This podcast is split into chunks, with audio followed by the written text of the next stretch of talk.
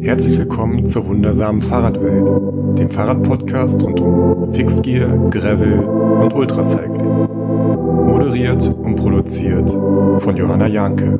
Es gibt ja Podcaster, die starten ihre Podcasts immer mit einem klugen Zitat ihrer Interviewgäste und ja, jedes Mal, wenn ich hier sitze und irgendwie loslegen möchte und euch ein schönes Intro nochmal einsprechen möchte, dann denke ich, hätte ich das mal gemacht, hätte ich mal ein kluges Zitat irgendwo ausgeschnitten und äh, ich euch mal damit gleich gecatcht begrüßt, was auch immer.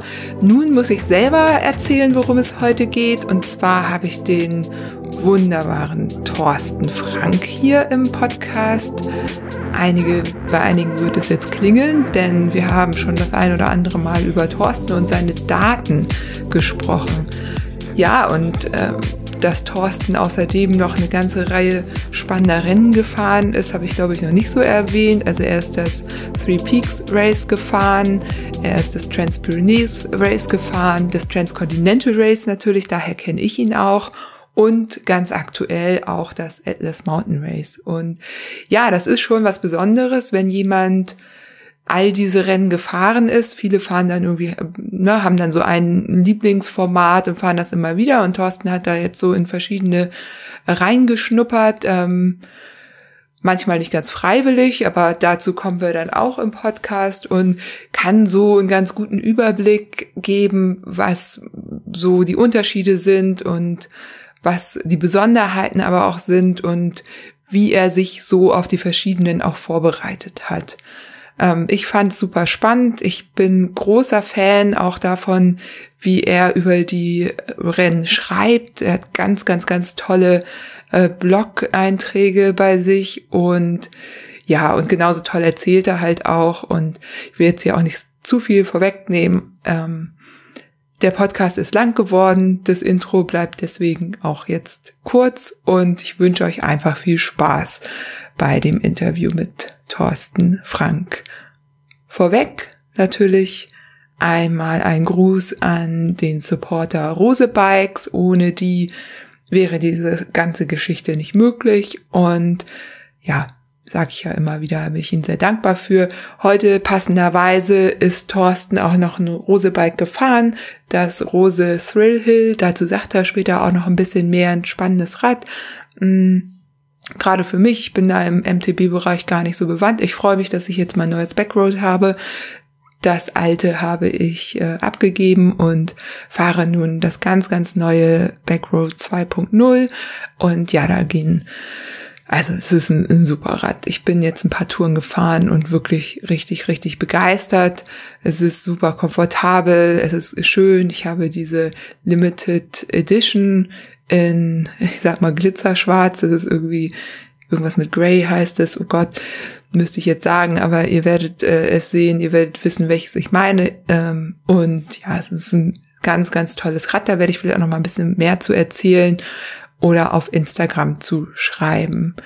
Ja, ich hoffe, euch geht es allen gut. Ihr seid viel Fahrrad gefahren in letzter Zeit und habt das gute Wetter ausnutzen können und äh, durftet Fahrrad fahren. Ich weiß nicht, ich, ich meine, in Deutschland ist ja jetzt alles wieder relativ locker. Passt trotzdem auf euch auf und auf andere und besonders auf Menschen, die ähm, der Risikogruppe angehören. Und ja, Jetzt höre ich auch auf und wünsche euch ganz viel Spaß beim Podcast mit Thorsten Frank.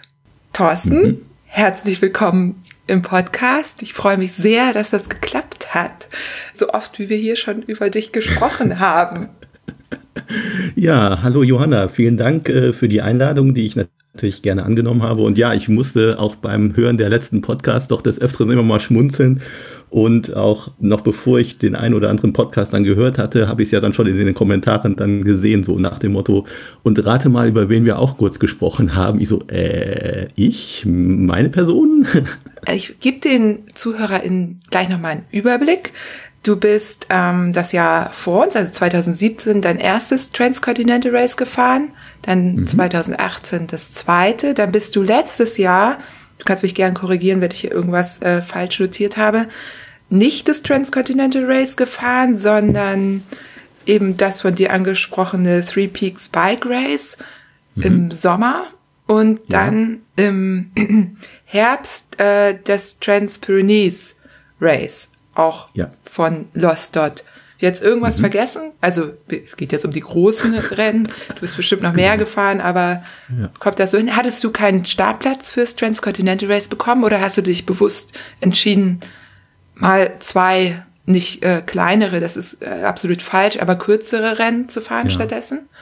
Nee, ich habe tatsächlich leider keinen Startplatz fürs äh, TCR Nummer äh, 7 war das bekommen. Ähm, seit ich äh, Hals über Kopf das erste Mal mit dem Transcontinental Race Nummer 5 äh, gestartet bin, hat es mich total gepackt. Und äh, seitdem jedes Jahr im November, wenn üblicherweise die Application Phase beginnt, wo man sich dann also auf einen Startplatz bewerben kann, äh, ist es das erste, was ich tue. Sofort, wenn das Ding freigeschaltet ist, äh, logge ich mich in das System ein und äh, lade mir das Race Manual runter und starte dann den Application Prozess, der ja, äh, wie du ja weißt, aus sehr vielen verschiedenen Fragen besteht. Da muss man sich teilweise richtig reinknien. Mittlerweile einige Fragen wiederholen sich, kenne ich die schon auswendig. Lange Rede, kurzer Sinn. Also jedes Jahr mit Inbrunst stürze ich mich in diesen Application-Prozess, aber die Plätze sind natürlich äh, limitiert. Und ich war so super froh, dass das für das TCR Nummer 6 geklappt hatte. Aber für das TCR Nummer 7, das wäre dann mein drittes gewesen, habe ich dann leider keinen Startplatz bekommen. Und dann habe ich geschaut, so, hm, was mache ich denn dann? Und dann sucht man sich natürlich Alternativen. Die zwei, die dann zum Zuge gekommen sind, hast du gerade genannt das ist dann jetzt kein, kein, kein, ähm, keine Floskel, dass ich äh, auch äh, gesagt habe, so mit einem lachenden und mit einem weinenden Auge. Denn ähm, ich bin das Three Peaks Bike Race äh, äh auch schon das Jahr davor gefahren, gleichzeitig mit dem äh, Transcontinental. Und ähm, das war ja schon beim TCR Nummer, oder war das TCR Nummer 6? Genau, TCR Nummer 6. Das war dann nämlich auch so eine Geschichte. Äh, zuerst hatte ich nämlich keinen Startplatz dafür bekommen in der ersten Runde. War dann natürlich todtraurig und habe mich dann umso mehr auch auf das Three Peaks Bike Race gestürzt, was in diesem Jahr aber ohnehin auch schon früher im Jahr stattgefunden hat. Und das lief da von Wien nach Nizza. Äh, 1700 Kilometer ungefähr. An Höhenmeter nicht zu knapp, weil du musst ja über die Alpen, war auch ein wunderschönes, ganz, ganz tolles Rennen, super, super organisiert, aber halt eben sehr viel mehr Low-Key als das äh, Transcontinental.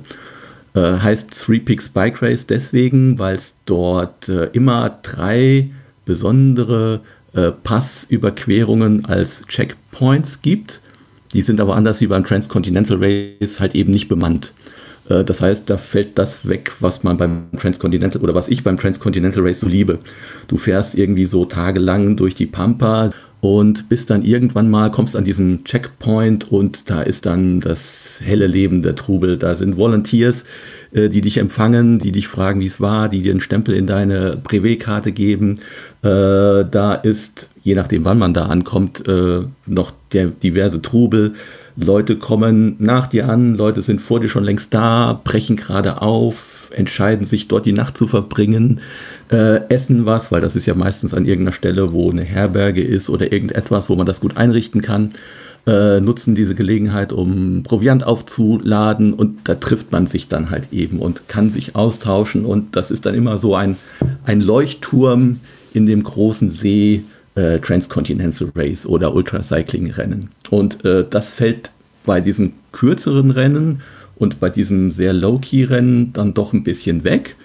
Man muss aber sagen, dass der Michael Wacker, der das dann halt eben organisiert, sich da auch nicht lumpen lässt. Der ist dann oftmals zu späten Stunden oder sonst wo in der Nacht allein oder mit seiner Partnerin äh, mit dem Fotoapparat da und empfängt die Leute, muss sich aber natürlich in Personalunion um alles kümmern. Also der, der hat dann keine zwei Racecars und ein Fotografenteam, die mal hier, mal da sind, sondern das macht er halt eben alleine. Und trotzdem schafft er es irgendwie, irgendwie äh, große Teile oder fast jeden vom jeden Rennteilnehmer dann auch irgendwie zu dokumentieren und dann auch höchstpersönlich im Ziel in Empfang zu nehmen. Und das macht er ganz, ganz super. Und von daher gehend ist das eine sehr, sehr, sehr schöne Veranstaltung, sehr schönes Rennen, toll ausgewählter Kurs, den man ja auch wie beim Transcontinental halt eben auch selber im Detail planen muss, aber halt eben der vorgegeben ist durch die drei Peaks in dem Sinne. Und äh, das habe ich in diesem Jahr gemacht, weil ich erstmal keinen Startplatz bekommen hatte für das äh, Transcontinental Race. Dann war das aber das Jahr, wo äh, durch den tragischen Tod von Mike Hall im Vorjahr natürlicherweise die Organisation etwas später stattfanden, stattfinden musste. Und äh, viele Leute hatten dann wahrscheinlich auch anders geplant. Äh, wie es auch sei, es waren dann noch ein paar Plätze frei. Und äh, die Anna hatte sich dann an verschiedene Veteranen gewandt, ob man denn doch noch fahren wolle. Und da stand ich dann nun und war am Überlegen so, oh, äh, hm, Peaks Bike Race hatte ich mich schon zu committed. Äh, aber Transcontinental Race, ich wollte es unbedingt mal fahren, weil mein erstes, das war das TCR Nummer 5, das musste ich leider kurz vorm Ziel, also 600 Kilometer sind bei 4000, kurz, kurz vom Ziel aufgeben und konnte damals Meteora nicht erreichen. Und TCR Nummer 6, wir sind ja beide gemeinsam gefahren, ging wieder nach Meteora. Und ah, Meteora, da wollte ich unbedingt hin. Und deswegen war das eigentlich auch kein langes Nachdenken, da habe ich auch sofort zugesagt. Und dann war ich da plötzlich als immer noch Rookie mit einem einzigen Transcontinental Race und das nicht ganz bis am Ende zu fahren unter meinem Gürtel und jetzt im Folgejahr gleich mit zwei Ultradistanzrennen. So, ups, kleines Detail noch dazu, Leser meines Blogs werden es wissen. Just genau in diesem Jahr hatte ich mir am 1. Januar die Großzehensehne gerissen. Das war im Urlaub passiert. Äh, ich habe überlegt, so, hm, Trainingslager, wo kann ich denn mal hin? äh, Gran Canaria, schön Sonne, Rennrad fahren, das eine. Oder, oh, Dolomiten, Winter, Skilanglauf fahren. Du wolltest doch mal immer auch den Skating-Stil mal so wirklich erlernen von der Pike auf. Skilanglaufschule in Antolz, Südtirol, die müssten es doch kennen. Äh, das ist doch mal auch eine schöne Neujahrsurlaubswoche. Da habe ich mich dafür entschieden ja, blöd. Als Radfahrer mit einer entsprechenden aeroben Engine äh, kommt man da so auf die Langlaufskier und denkt sich so, so ah, eine Stunde, das ist doch viel zu kurz, da muss doch jetzt mal Volumen her. Ja, irgendwie hat es dann zu einer Überlastung geführt und dann bin ich auch noch bei einer Ausfahrt ganz blöd irgendwie hängen geblieben und da machte es Ratsch und Knack im Fuß und da merkte ich schon, oh shit. Und ähm, ja, das war meine Großzehensehne, die da gerissen ist. Das hat mich dann ähm, die ersten zwei Monate des Jahres komplett außer Gefecht gesetzt und das erste Mal auf dem Rad gesessen draußen war Ostern in demselben Jahr. Glücklicherweise hat der Aufbau super funktioniert und ähm, habe dann das Three Peaks Bike Race gefahren. Bin dann noch so vorsichtig über den Passo Giao gefahren, so nach dem Motto, hält das alles? Und war dann überglücklich, als ich dann in Nizza ankam und hat alles gehalten, war alles wunderbar. Äh, das war prima. Und dann hatte ich aber in diesem Jahr tatsächlich zwei dicke Brocken vor der Brust. Das war aber auch eine super Vorbereitung, muss man sagen. Du bist übrigens, ja. ich habe das gar nicht mit aufgezählt, ähm, natürlich auch gerade das Atlas Mountain Race gefahren. Darauf kommen wir Stimmt. aber auch, ja, das, das kleine Atlas Mountain Race, das äh, so, so nur so am Rande. Nee, darauf nur kommen wir natürlich Rande. auch noch zu sprechen. Mir ist es nur eben ja. aufgefallen, als wir darüber gesprochen haben. Und ja, ich genau finde aber, und habt ihr das ja auch schon gesagt, dass ich äh, das so, so toll finde, dass du schon so viele verschiedene von den großen Rennen gefahren bist, über die wir hier mhm. auch noch mhm. nicht gesprochen haben. Also jetzt haben wir ja. über das, du hast das Three Peaks Bike Race beschrieben. Das, mhm. Damit habe ich auch schon mal geliebäugelt. Mir war das eigentlich fast zu kurz. Also wenn man von einem Transcontinental Race kommt und dann äh, als Quasi-Ersatz nur 1600 statt 4000 Kilometer fahren kann äh, und sich nicht so über zwei Wochen in das Thema Ultradistanz verlieren kann, dann ist das vielleicht ein bisschen kurz, aber das macht es natürlich viel, ähm, äh, viel eher, ähm, dass man sich sozusagen diesem, äh, diesem Rennen widmen kann. Also nicht jeder hat so, so, viel Urlaubszeit oder möchte diese Urlaubszeit komplett ins Radfahren äh, investieren und deswegen ähm, haben solche Rennen auch äh, ihre Berechtigung und sind auch wunderbar. Auch von der, von der Strecke her war das wunderbar. Und ähm, als ich dann gesehen hatte, dass das Three Peaks Bike Race im letzten Jahr von Wien nach Barcelona ging, da war ich dann tatsächlich Feuer und Flamme. Und äh, das war die Zeit, der, äh, der, Zeitpunkt, wo ich mich natürlich auch fürs Transcontinental Race beworben hatte und dann aber traurig war, dass ich nicht das Three Peaks Bike Race würde fahren können, wenn ich einen Startplatz fürs Transcontinental Race bekomme, weil das sollte, wie gesagt, bis nach Barcelona führen, über die Pyrenäen und bei beidem war ich noch nicht und beides waren so auf meiner, in meiner Bucketlist noch, da wollte ich unbedingt mal hin. Und deswegen war ich gar nicht so furchtbar traurig, dass ich nicht das TCR Nummer 7 dann halt eben fahren konnte und habe mich dann umso freudiger in das äh, Three Peaks Bike Race gestürzt. Und jetzt scheint sich so ein Muster abzubilden. Äh, das diesjährige führt wieder von Wien nach Nizza. Also vielleicht macht er das jetzt immer so äh, Wien-Nizza, Wien-Barcelona, Wien-Nizza, Wien-Barcelona. Werden wir sehen. Aber es sind immer drei andere Gipfel. Dieses Jahr habe ich sie gar nicht so im Kopf. Der letzte ist, glaube ich, der Mont Ventoux als äh, Kontrollpunkt und dann vom Mont Ventoux nach Nizza. Und äh, ja, da kann man sich natürlich auch schön aufhalten. Ja. Das heißt, es ist nicht abgesagt, sondern soll stattfinden? Ja, also genau, der Michael Wacker hat sich bis dato da immer äh, ja, geweigert, wäre der, der verkehrte Ausdruck. Er war sehr vorsichtig äh, und hat gesagt, nee, äh, ich sag's nicht ab.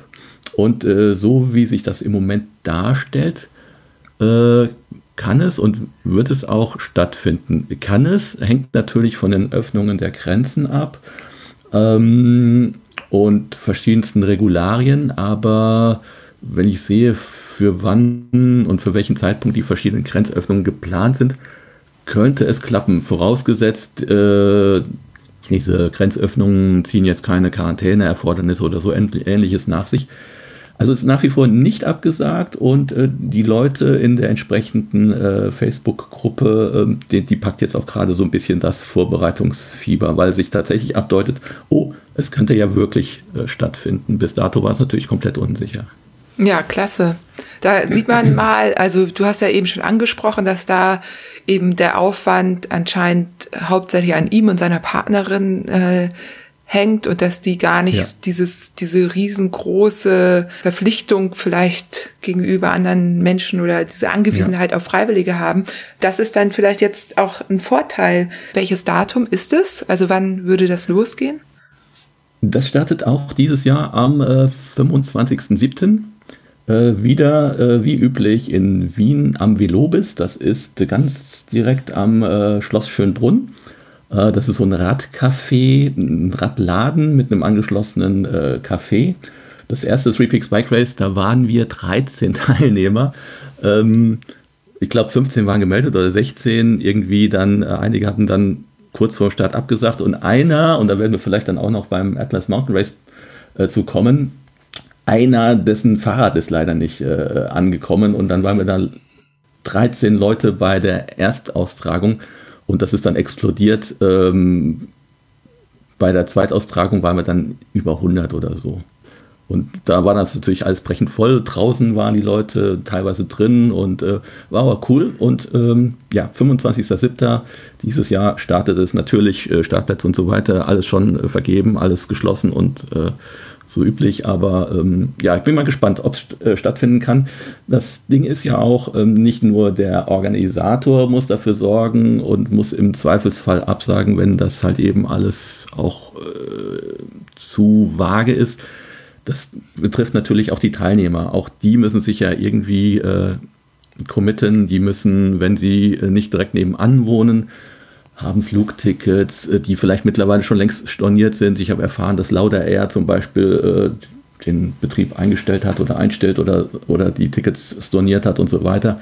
Also das ist natürlich auch die Frage von den Teilnehmern, äh, ob die nicht schon längst vor Monaten oder vor Wochen sagen mussten, nee, in dieser Lage kann ich äh, das nicht verantworten, dass ich das nach wie vor aufrechterhalte und äh, muss von meiner Seite aus absagen. Das gibt es natürlich auch immer. Na klar, das stimmt. Ich bin gespannt. Ich werde das natürlich auch alles hier verfolgen. So das ja. zweite äh, Rennen, über das ich, bevor wir zum Atlas Mountain Race kommen und äh, da war ja auch jemand, dessen Fahrrad nicht angekommen ist. Ich, äh, wir, wir werden drüber sprechen. Ähm, das äh, Trans-Pyrenees Race, das war ja auch ja. eine Erstaustragung äh, ja. vom, ne, die kleine Schwester oder der kleine Bruder vom Transcontinental Race, gleichen mhm. Organisation. Und Anna ähm, war wohl, als ähm, Mike Hall noch gelebt hat, waren die wohl zusammen da unterwegs und hatten ja. darüber nachgedacht, dieses Rennen dort auszutragen. So. Mhm. Und du bist es mitgefahren. Ja, Genau, also das war auch, ich weiß gar nicht, wann das erste, wann der erste Teaser zu diesem Rennen rauskam. Ich glaube, war das im, im März oder im Oktober des Vorjahres oder ich weiß es gar nicht. Auf jeden Fall tauchte dann irgendwann irgendwo im Instagram-Feed so, so, ein Foto auf und dann, das war der erste Teaser, glaube ich. Und ich war dann irgendwie sofort Feuer und Flamme und weil auch halt eben Pyrenäen und da war das auch noch nicht so ganz hundertprozentig klar mit dem Three Peaks Bike Race und ja, Pyrenäen, toll.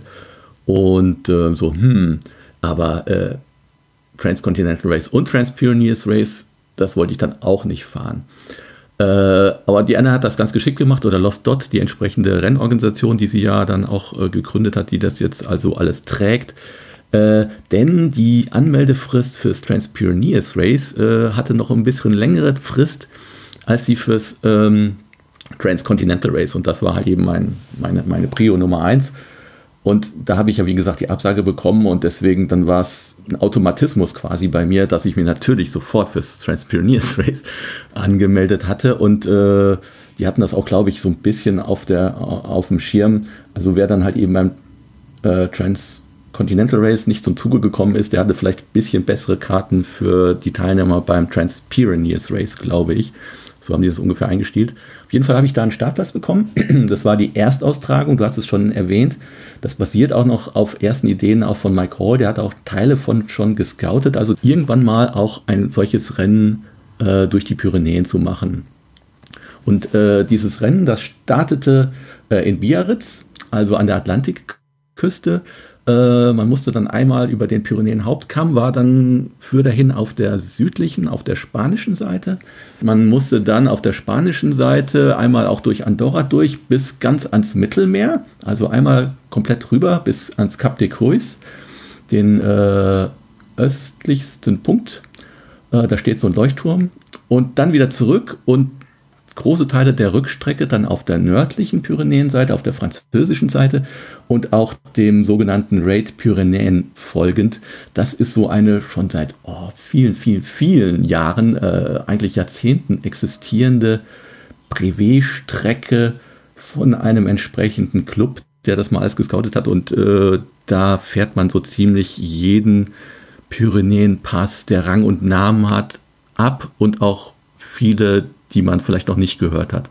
Also ein ganz, ganz tolles Rennen.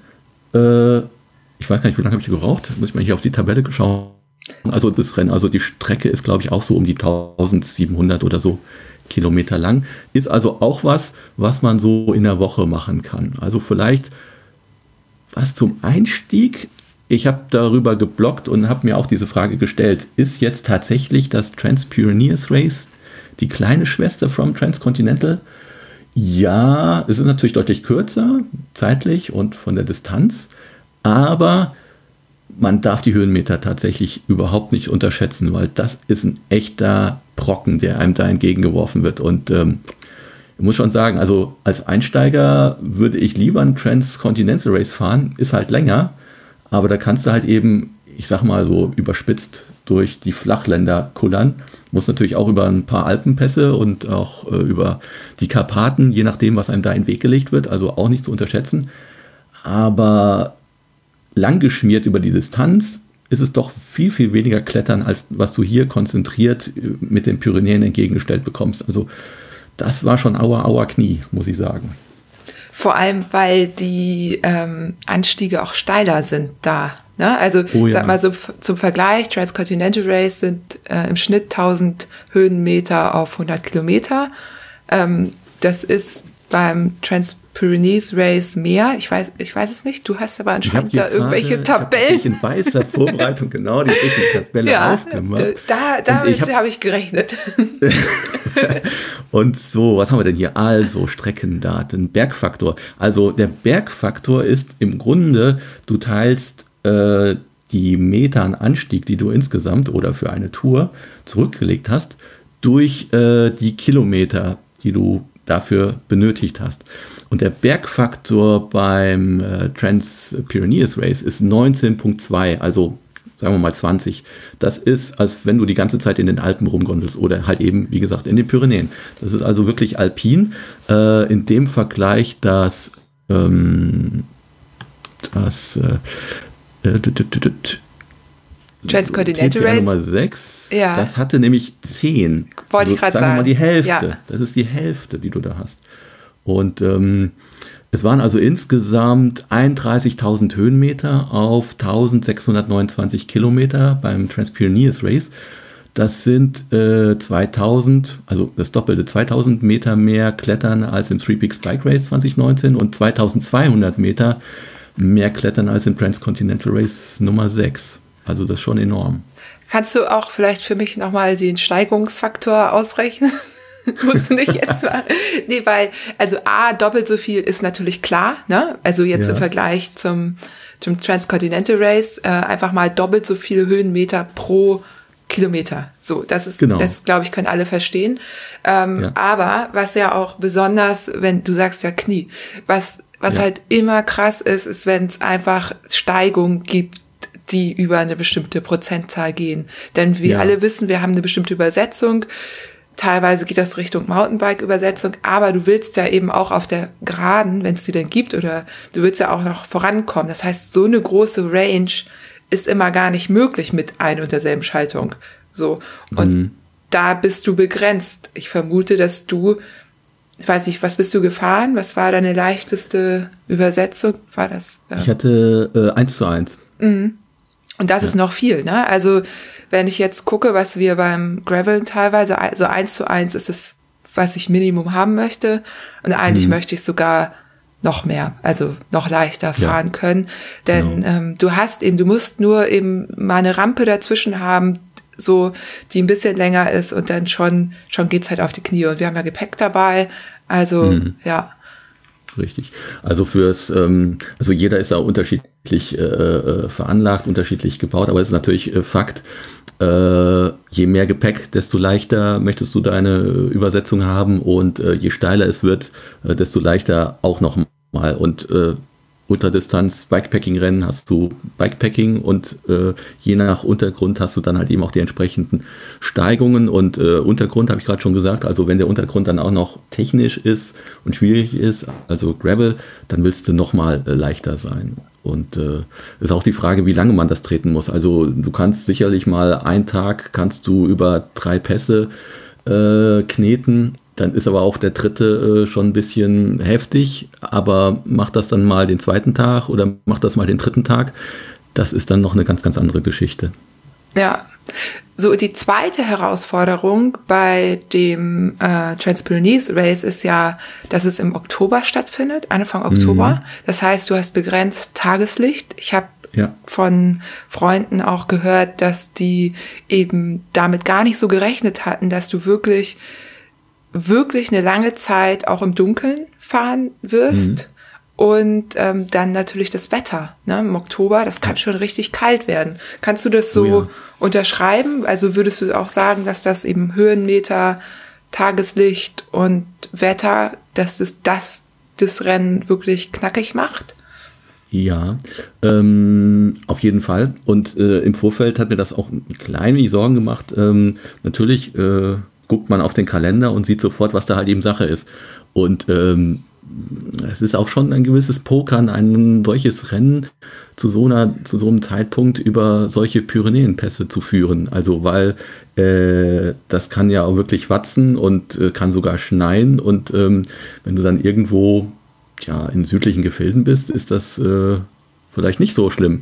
Aber wenn du über einen 2000 oder noch höheren Pass willst und da schneit es, dann kann das da irgendwie, das kann ganz, ganz, ganz, ganz bitter enden. Und äh, deswegen muss man dann halt eben auch schauen. Und äh, da ist halt eben auch nicht wie beim Transcontinental Race, dass du da ganz minimal äh, mit Schlafgepäck da unterwegs sein kannst, dass du vielleicht nur einen ganz leichten, ganz leichten Biwaksack dabei hast und auf einen Schlafsack völlig verzichtest und auch äh, keine sonderlichen Isolationslayer dabei hast. Äh, das kannst du bei einem solchen Rennen in einem solchen Terrain äh, zu dieser Jahreszeit kannst du das nicht machen. Und von daher habe ich überlegt, so, oh, hm, ja, will ich da jetzt voll den dicken Schlafsack mitnehmen und einen wettertauglichen Biwaksack? Habe mich dann aber dagegen entschieden und ähm, hatte da wirklich nur Notfallzeugs dabei und hatte von Anfang an drauf gesetzt, dass ich äh, so ziemlich jede Nacht irgendwo in eine Unterkunft verbringen wollte. Das war meine Taktik und die ist auch äh, gut aufgegangen. Aber das ist eine zweite Schwierigkeit, weil äh, zu dieser Jahreszeit ist da halt eben auch keine Saison mehr. Und äh, die Strecke war jetzt auch nicht die in allen Teilen durch äh, das absolute Tourismusgebiet führte. Ganz im Gegenteil. Das heißt, du stehst da im Oktober und da ist alles zu. Du fährst durch ein Dorf irgendwo auf halber Höhe eines Passes oder auch obendrauf und da ist nichts offen. Und ähm, ja, da musst du schon schauen, wo du dann halt eben deine Unterkunft findest. Und wie hast du das gemacht? Hast du denn irgendwie so ganz klassisch irgendwie Handy auf Booking.com oder so oder andere, es gibt ja noch mehr Portale, aber also ich meine, so haben Marion und ich das ja gemacht beim Transcontinental. Ja, genau. Das war total einfach. So einfach so Klick, das. zack, rein. Ja, Musste man nur ja. gucken, dass man da nachts noch irgendwie reinkommt, weil nicht alle dann eben ein Late Check-in hatten. Das war so das, worauf man achten musste. Wie, wie war das genau. dann bei dir? Und wie lange hast du geschlafen? Also hast du diese, hast du vier, fünf oder sogar ein bisschen mehr geschlafen? Ich hatte äh, im Durchschnitt 4,7 Stunden geschlafen. Ich Natürlich wusste, dass ich auch du das genau offen. weißt. Und ähm, ja, äh, auch, auch beim Transpioneers Race äh, musst du deine Strecke selber planen. Ähm, da blieb gar nicht so viel Raum zum freien Planen, weil das quasi, das war auch sehr interessant, gepflastert mit Parcours, mehr noch als beim Transcontinental Race. Auf einer kürzeren Strecke kannst du ja ausrechnen, dass da äh, nicht mehr ganz so viel Raum zum eigenen Streckeplan übrig bleibt, war aber trotzdem ganz interessant. Und in diesem Planungsprozess ist natürlich selbstverständlich, dass man sich äh, über die Strecke über, über die Strecke bewusst wird, dass man schaut, äh, wo komme ich ungefähr zu welcher Zeit an, äh, dass man auch beim Planen der Route vielleicht schon überlegt, so okay, durch ich werde vermutlich äh, von dort bis dort, das sind halt eben Verpflegungsstellen, da weiß ich, da wird man auf jeden Fall was bekommen. Äh, aber diese Strecke hier durch über diesen Pass und durch dieses Tal ähm, ist besonders einsam und da werde ich vielleicht, wenn ich zur verkehrten Zeit da lang komme, gar nichts finden. Äh, vielleicht ist dann dieser Pass und dieses Tal äh, fast genauso kurz oder äh, hat andere Vorteile, ist vielleicht ein bisschen steiler, äh, dafür ein bisschen äh, kürzer, äh, aber hat auch noch den und den Ort dazwischen. Und da kann ich oder sehe ich schon, wenn ich dann mit äh, Google Maps geschaut habe, ah, da finde ich hier äh, einen Laden oder da ist tatsächlich eine Tankstelle, gab es kaum auf der Strecke, also ganz, ganz interessant, die halt eben 24 Stunden auf hat äh, dann sind das Erwägungen, die man in seine Routenplanung einbezieht. Und da schaut man natürlich auch, wo könnte ich denn, wenn, ungefähr schlafen oder wie lang muss mein Stint sein, damit ich äh, noch nach Bagnier du Luchon komme. Und da weiß ich, da werde ich auf jeden Fall was zum Übernachten finden. Und äh, das sind so die Erwägungen, die man im Vorfeld trifft. Natürlich äh, überlebt kein Plan die erste Feindberührung, äh, aber trotzdem ist es so, dass man schon eine grobe Vorstellung hat, wo man denn schlafen kann und wo nicht. Und dann ist es tatsächlich so, äh, gegen Nachmittag oder gegen Abend gucke ich dann auf mein Handy und äh, feuere Booking.com hoch oder Google Maps und schaue, wo werde ich denn hier was finden. Oftmals hat man dann gehende Leere sozusagen auf seinem Screen und äh, habe dann tatsächlich nur noch mit bisschen Kreativität irgendwo mal an einem Stint so ein so ein Airbnb tatsächlich finden können und war ganz überrascht, dass ich da mitten in der Pampa tatsächlich was äh, gefunden habe, wo ich dann ganz interessant übernachten konnte und äh, mich mit dem äh, Host da auch ganz, ganz interessant unterhalten konnte. War eine, war eine schöne Übernachtung, die ich dort hatte. Ach, schön. Ja, also das, das wäre ich jetzt total spannend, weil ähm, dann ist es ja wirklich im Gegensatz zum Transcontinental Race so, dass du das schon während der Routenplanung beachtest. Ne? Beim Transcontinental Race ist es ja eher so, man versucht eben die für sich effektivste Route zu finden, ne? entsprechend mehr oder weniger Höhenmeter, kürzere oder längere Strecken, so. Hm. Und ähm, da haben wir zum Beispiel während der Planung da überhaupt nicht drauf achten müssten, ob wir da auch irgendwo ja. übernachten können. Das haben wir dann eben von unterwegs geguckt, aber war ja, ja auch gut möglich. Ne? Da war überall mhm. immer irgendwie was. Und ja, ist, das finde äh, ich spannend. Also schon ja. in der Routenplanung, in, in der Planung des Tracks. Ja. Also mache ich tatsächlich, also ähm, ist ja auch beim Transcontinental so. Manchmal hast du, oder auch beim Three Peaks Bike Race, kommt drauf an, wo du lang fährst. Also klar, logisch, irgendwann, äh, du, du kannst jetzt keinen du kannst jetzt in der Woche zwei, kannst du nicht mehr davon ausgehen, dass du weißt, zu welchem Tageszeitpunkt du irgendwo sein wirst. Äh, das wird sich entwickeln. Aber dass man ein gewisses Gespür dafür hat, äh, was man so wo auf seiner dann ausgewählten Route findet, das sollte man schon haben. Und auch beim Three Peaks Bike Race im letzten Jahr war es so, da hast du dann verschiedene Möglichkeiten. Fahre ich jetzt sozusagen entlang der Küste weiter und nimm dann vielleicht die, die möglicherweise stark befahrene äh, Nationalstraße dann sozusagen süd und komme dann südlich nach Andorra rein und muss dann nach Norden oder äh, äh, schlage ich mich sozusagen schon durch das Vorgebirge der Pyrenäen und fahre über den und jenen Pass. Äh, und dann gibt es oftmals drei Routen, die ungefähr gleich gut sind. Und von der einen Route weißt du, die ist vielleicht total stark befahren, aber äh, da werde ich auch auf, zu jeder Tages- und Nachtzeit irgendwo irgendwas finden. Oder die eine Route, die ist wirklich total ruhig, total einsam, ist vielleicht ein Ticken kürzer, hat mehr Höhenmeter, da muss du überlegen, so kletter ich jetzt lieber oder ist das jetzt insgesamt effizienter? Ja, nein, das ist, die, äh, ist der erste Faktor. Der zweite Faktor ist aber auch, puh, wenn ich diese Variante wähle, bin ich vielleicht für 24 Stunden äh, im Niemandsland. Und will ich dann für diese Zeit sozusagen, habe ich dann alles dabei? Oder äh, äh, nehme ich dann sozusagen die Route, wo ich äh, mehr Möglichkeiten habe. Übrigens diese Route, die dann halt eben sich durch das Vorgebirge der Pyrenäen geschlagen hat, da hatte ich dann wieder die Auswahl. Hm, ziemlich genau gleiche Kilometer, ungefähr ähnliche Höhenmeter, aber drei verschiedene Pässe zur Auswahl. Ich habe dann den niedrigsten genommen und die niedrigste Gesamthöhenmeter. Aber das kann manchmal, es ist ganz offensichtlich, also wenn du irgendwo planst, musst du halt eben durch ein Haupttal, Rhonetal zum Beispiel, da gibt es wenig Auswahl, da macht es keinen Sinn, jetzt noch äh, nördlich des, des, des Alpenkammes oder sonst wo lang zu fahren. Das ergibt sich so. Aber manchmal im Detail äh, kann man sich da schon äh, doch durchaus noch äh, einige Vorteile erkaufen, wenn man sich das ganz genau anschaut. Ja, ähm, ich würde jetzt auch zum Atlas Mountain Race kommen. Das haben wir jetzt ja mhm. schon ein paar Mal angeteasert. Kurz zwischendurch die ganzen Daten und Auswertungen, also jetzt noch nicht vom Atlas Mountain Race, aber von den anderen Rennen hast du ja auch alle auf deinem Blog in irgendeiner ja, Form. Genau. Ne? Ja. So, also kann man nachlesen. Ich verlinke den natürlich auch. Was ich dazu sagen muss, ist, dass man die Artikel nicht wie bei anderen Blogs springen die einen so an, wenn man auf deine Startseite geht, sondern man sieht immer den aktuellen Artikel. Mhm. Ähm, der, der aktuelle, äh, der den, äh, da muss ich sehr schmunzeln. Einer, also großartig. Ich lese mal kurz den Titel vor.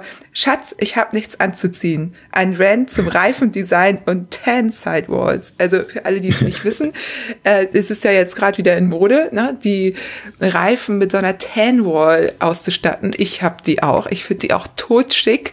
Und ja, ja bei ja. dir geht es um, um die verschiedenen Farben, die diese Tan Wall haben kann, ja. um die Geschichte der Tan Wall, dass die ja ursprünglich auch mal wirklich einen Zweck hatte. Und Richtig. drumherum super. Also ich habe äh, sehr gelacht und äh, bin gleichzeitig gut informiert aus diesem Artikel rausgegangen. Und ja, also und er genau. ist nicht lang.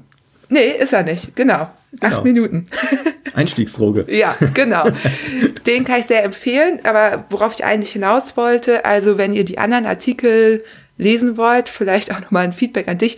Ähm, ihr müsst suchen. Also die, du hast immer die, die nächsten, die aktuellen sind dann immer da mhm. drunter, ne?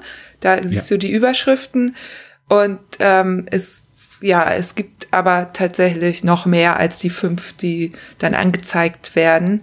Ähm, ja, ja, schau da. Genau. Oder hast du einen Tipp? Wie, wie kann man sich bei dir zurechtfinden? Mhm. Ja, das ist, also rudimentär wäre jetzt der verkehrte Ausdruck. Ich äh, habe aber tatsächlich vor, das mal äh, nochmal wieder vom Design her, vom Theme her ein bisschen anders aufzustellen und da auch noch äh, detailliertere und aussagekräftigere Überschriften zu wählen. Es gibt halt im Moment äh, so die Hauptsektionen, zum Beispiel Radfahren.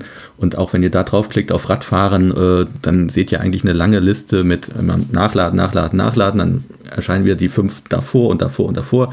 Also eigentlich eine lange Liste mit, an, mit, mit Teasertexten und wo die entsprechenden Artikel chronologisch hintereinander äh, aufgestellt sind. Äh, wenn ich zum Beispiel jetzt über das Transcontinental Race schreibe, dann könnt ihr auch immer auf die äh, entsprechenden Hashtags klicken und ich verlinke dann auch immer gerne wieder ähm, in den jeweiligen Artikel auf zutreffende andere Artikel. Also wenn ich jetzt über das Atlas Mountain Race schreibe und ich äh, erläutere da was oder beziehe mich, äh, wie jetzt zum Beispiel im aktuellen Artikel mit dem Schatz, ich habe nichts anzuziehen, ähm, den habe ich auch tatsächlich so ein bisschen aus, äh, so aus einer Laune heraus und auch extra so ein bisschen mit dem Anspruch, auch ein bisschen zum Schmunzeln anzuregen und mit einem Schalk im Nacken geschrieben. Äh, aber äh, ich wäre nicht ich, hätte ich nicht natürlich auch noch einen elendslangen Artikel äh, über alles, was ihr jemals über Reifentechnologie und wie man den entsprechenden Reifen auswählt, geschrieben habe. Und den verlinke ich dann zum Beispiel auch darin. Also das heißt, meine Artikel sind untereinander alle immer total kreuzverlinkt. Äh, also einfach den entsprechenden, die Kategorie Radfahren wählen und dann durchscrollen und ihr habt alle Artikel vor Augen zum Thema Reifen, das fand ich so witzig. Also ähm, ich habe nämlich, ich kann, kann mich ja auch sehr für sowas begeistern. Ich habe dann nämlich auch da möchte ich jetzt auch kurz Shoutouts geben zum Enjoy Your Bike Podcast. Da haben nämlich mhm. Ingo und Dan, die äh, ich beide sehr sympathisch finde. Ingo habe ich sogar schon kennenlernen dürfen. Der ist nämlich hier äh, durch Hamburg, beziehungsweise nicht durch Hamburg, also der ist nach Hamburg reingefahren und ich habe es zufällig mhm. gesehen und wir saßen zufällig an der Fähre und haben dann irgendwie gedacht, ach, warten wir doch noch mal eine Fähre ab, vielleicht ist er ja da drauf. und dann kam er runter, es war super nett, wir sind ein paar Kilometer zusammen gerollt, dann mussten wir abbiegen und er musste zu seiner Verabredung und ja, super sympathisch und ich mag den Podcast sehr, weil die nehmen eben auch diese ganzen Themen auseinander. Ne? Also die haben, ähm, ich glaube, die Episode heißt äh, irgendwas mit bereift und da hatten die auch den Produktmanager von Conti da. Natürlich ist es dann auch mhm. ein bisschen pro Conti, klar. Ähm, aber der hat auch noch mal ganz viel eben zu Reifenentwicklung und wann eigentlich was und Rollwiderstand, dass der mhm.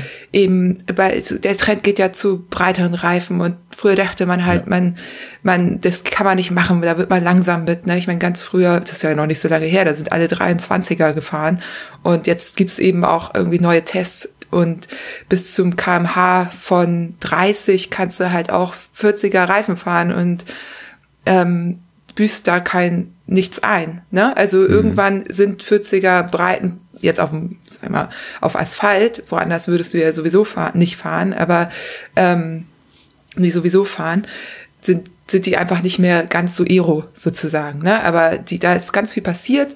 Also wer sich da dein Artikel, dein Vertiefungsartikel und dann noch einen Podcast zu anhören möchte, äh, ja, viel Spaß.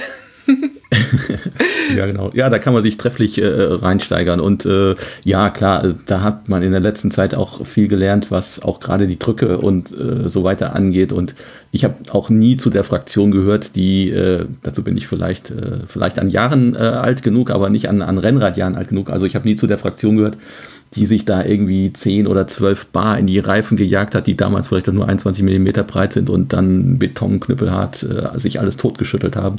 Ich habe da schon immer äh, diesen, diesen, diese Daumenregel damals verfolgt, also Systemgewicht durch 10 und das ist es dann in Bar. Also wenn du dann 70 Kilogramm mit dem Rad auf die Waage bringst oder ein bisschen mehr, dann machst du halt eben 7 Bar in deine damals 23 äh, äh, Millimeter Reifen und das war immer noch recht viel, aber bei weitem noch nicht so viel, wie das die Betonreifenfraktion gewählt hat und äh, da sind wir heute immer noch ein bisschen viel, viel, viel weiter gekommen, was da die passenden Drücke hinsichtlich auch Grip, Komfort und auch äh, Impedanz und Hystereseverluste angeht. Also da sind wir jetzt viel, viel schlauer. Ja. Gut, wir könnten da jetzt auch nochmal einen Podcast zu aufnehmen, aber ich verweise jetzt einfach mal auf deine tollen Artikel zum Thema und den anderen Podcast und ja, vielleicht äh, mache ich äh, irgendwann nochmal was speziell zum Thema äh, Reifen beim Graveln, Tubeless und so weiter. Aber mhm. ja, da bin ich selber noch am Experimentieren. Also ich fahre jetzt auf meinem Backroad auf dem neuen 45er ähm, WTB. Gestern habe ich ein Löchlein in meinen 37 mm äh, Riddler reingefahren und zwar an der Flanke und das ist ja immer besonders fies. Naja. Ja, ah, die bin ich vorher gefahren, auf dem mhm. anderen Backroad. Da ja. ging nämlich, da war so maximale Reifenbreite 42 und dann ne, mhm. vom, vom Rennrad kommt, habe ich dann auch erstmal die schmalere Variante gewählt. Das ist lustig. Du, also so wenn du, wenn du vom Rennrad kommst, dann guckst du auf diesen 37 und denkst so, boah, ist das breit. und jetzt steht ja bei mir zu Hause auch ein Mountainbike und dann gucke ich auf da die äh, 2,1 oder ja 2,1 oder 2,2 Inch sogar, also 55 Millimeter und dann denkt, guckt man auf die 37er wieder und denkt sich, boah, ist das filigran. Ja, es ist echt, also wie sich das auch so verändert. Da, genau, das ist doch jetzt ein guter, ähm, guter Einstieg in das Thema Atlas Mountain Race, denn ja. du bist also ich, du bist jetzt der Dritte, mit dem ich über das Atlas Mountain Race spreche. Und ich kann auch ja. gleich sagen, es wird nicht langweilig, denn so wie das so ist, ne, jeder ist das irgendwie anders angegangen. Und du bist jetzt aber hm. der Erste, der Full Suspension gefahren ist. Ähm, ja, komme ich gleich drauf zu. Ja, äh, Atlas Mountain Race, auch wieder so eine Geschichte. Bis dato bin ich ja nur Rennen auf der Straße gefahren. Äh, der Natur der Sache mit dem einen oder anderen Gravel-Parcours, das ist ja nicht nur insgesamt Mode, sondern wird da auch vielleicht mehr und mehr Mode. War immer schon so ein Aspekt, dass da so ein bisschen über fiese Sachen ge geroutet wurde, gerade beim Transcontinental Race. Ähm, aber wie gesagt, vorrangig Straße. So, das war jetzt ein ganz anderes Biest. Und ähm, auch das hat mich total gereizt, weil ich war noch nie in Afrika. Äh, als ich da auch die ersten Teaser von gesehen habe, ich so, wow, ja, Marokko, wow. Und äh, war, mir war aber auch klar, dass es jetzt ein kleiner bis mittlerer Schritt aus meiner Komfortzone, weil es da neben der Radwahl noch andere Sachen zu berücksichtigen gilt. Aber bleiben wir mal bei der Radwahl.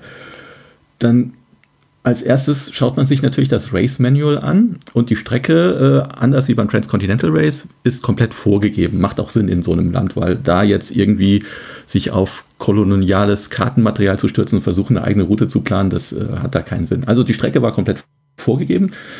Die war auch in Komoot, äh, konnte man sich also anschauen und dann guckt man sich, oder ich habe mir dann natürlich auch das Race Manual und die Strecke angeschaut und dann sehe ich ja, äh, zumindest wenn man dann auch näher drauf schaut, versucht da auch Fotos zu finden und in, äh, in Marokko gibt es halt eben kein Google Street View, also vielleicht in Marrakesch, aber für 99,9 Prozent der Strecke eben nicht.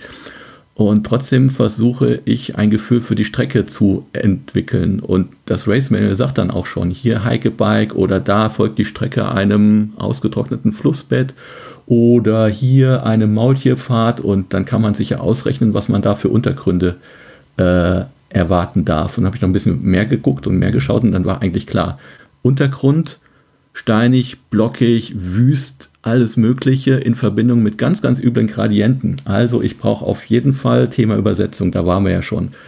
Und ich brauche gute breite Reifen.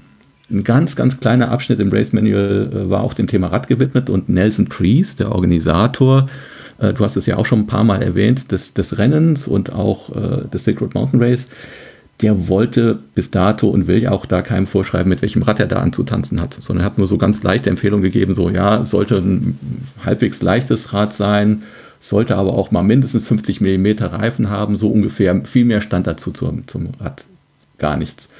Und dann stand ich jetzt vor der Entscheidung, nehme ich mein eigenes Gravelrad. Dann war aber klar, mit der 1 zu 1 Übersetzung komme ich da überhaupt nicht voran. Dann musste ich schauen, so, was konnte ich denn da an Übersetzung reinbauen.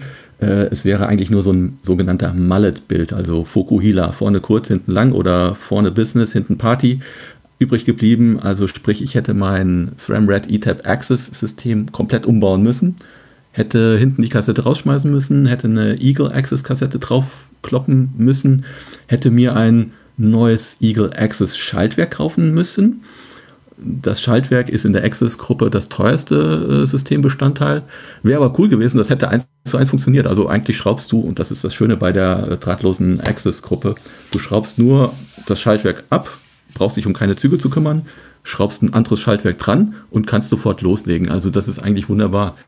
Aber ähm, ja, der Teufel steckt im Detail und das wollte ich dann halt eben auch nicht. Das wäre dann zu umfangreich gewesen und ich hätte trotzdem immer noch relativ schmale Reifen gehabt. Ich dann noch so ein ganz altes Schätzchen, so ein Cannondale Super V900. Äh, das waren noch Hedgehog-Zeiten. Äh, äh, und da habe ich zuletzt die Jahre, wenn es hochkommt, mal 40 Kilometer mitgefahren. Habe es vor kurzem noch mal rausgeholt, schimpoliert. Also das wäre jetzt auch nichts gewesen. Äh, und da dachte ich so, hm, ja, Mountainbike. Eigentlich das ideale Bike für das Atlas Mountain Race ist ein Mountainbike. Mindestens mal mit einer Frontfederung. So viel war mal klar. Äh, jetzt fand ich aber ein Hardtail zu schnöde. Und äh, dann hatte ich mir umgeschaut, so, ja, Full Suspension, das wäre doch cool und ich wollte eigentlich auch ein neues Full Suspension haben und äh, das muss ja auch immer mit dabei sein. Es muss Spaß machen, muss dir Freude bereiten. Das Rad, was du dir dann auswählst, das muss dich ansprechen und äh, musst, du musst es geil finden. Und was ich da gerade geil fand, waren Full Suspension und nicht zuletzt auch Lel Wilcox äh, hat schon des Öfteren mal so gesagt, so eigentlich auch für das oder jene Rennen, jetzt, jetzt ist Atlas Mountain Race nicht direkt benannt, aber für verschiedenste Rennen wäre auf jeden Fall durchaus auch ein Full Suspension äh, Mountainbike eine gute Wahl. Äh, und das ist auch so. Was ich da vielleicht ein bisschen an äh, Gewichtsmehr, also mehr Gewicht mitnehme, das äh, macht das Rad mehr als wett im nochmals verstärkten Komfort, also weniger Ermüdung und weniger Belastung auch für die Reifen. Also äh, ich bin ein, ein, ein, ein, ein leichter Fahrer, setze also meine Reifen jetzt nicht so besonders unter Druck. Ich glaube auch von mir, dass ich einen relativ aktiven Fahrstil pflege, also dass ich nicht sitzen bleibe und da durch die Brocken pflüge, sondern dass ich versuche, mir selbst und meinem Rad möglichst wenig Schläge abkriegen zu lassen. Aber nochmals gedämpft wird der Einfluss und den, den, den, den, den, ja, die Effekte, die so einem Hinterreifen auch besonders unterliegen, durch eine aktive Hinterradfederung. Von daher sprach eigentlich alles für mich zum, äh, für das Thema, jawohl, ich wähle mir ein Full Suspension aus. Deswegen habe ich mir ein Fully gewählt. Und jetzt muss ich einmal ganz kurz, nach, kurz nachfragen, von was für einem Mehrgewicht sprechen wir denn eigentlich? Ähm, das habe ich kürzlich nochmal aufgeschrieben. Ich glaube, äh, es ist eigentlich im großen, im, äh, also im, im, großen Bild nicht der Rede wert. Waren es 700 Gramm? Ich glaube 700 oder 800 Gramm. Du kannst ja ausrechnen, du gehst auf die Webseite von Rose oder du gehst auf die Webseite von Canyon Du suchst dir, äh, du guckst dir das entsprechende äh, Hardtail an, du guckst dir das entsprechende, äh, also das du ein Cross-Country Hardtail an, du guckst dir das entsprechende Cross-Country äh, Full Suspension an und du wirst feststellen, dass du ungefähr, ich glaube, also jetzt nicht, ich habe es nicht direkt vor Augen, aber du wirst so ungefähr so bei 700 bis 800 Gramm Mehrgewicht für die Hinterradfederung rauskommen. Das ist das Malus, was du am Gewicht hast. Du hast aber noch einen weiteren Malus und das muss man auch benennen. Äh, diese Federung muss ja irgendwo verbaut sein. Das heißt, das Main Triangle, das, das Hauptdreieck des Rahmens, da ist halt ein Federelement drin. Das heißt, du kannst da jetzt keine so schöne große Rahmentasche reinbauen, wie du das vielleicht bei einem Hardtail machen könntest oder bei einem Gravelbike. Das sind die zwei Aspekte, äh, die du bei einem Fully dann halt eben auch hast. Aber damit konnte ich problemlos klarkommen. Das habe ich nämlich auch gesehen. Du hattest ja dann eine große Lenkertasche und mhm. eine große Seatpack. Ähm, ja. Und ich weiß vom, auch selbst vom Transcontinental Race, von den Gravel-Passagen, die da waren, dass ähm, dich so eine Seatpack echt nach hinten auch nochmal runterzieht. Ne? Also sozusagen, ja, eigentlich ist es ja so, dass du das Gewicht möglichst kompakt im Rahmen verteilst, wenn möglich.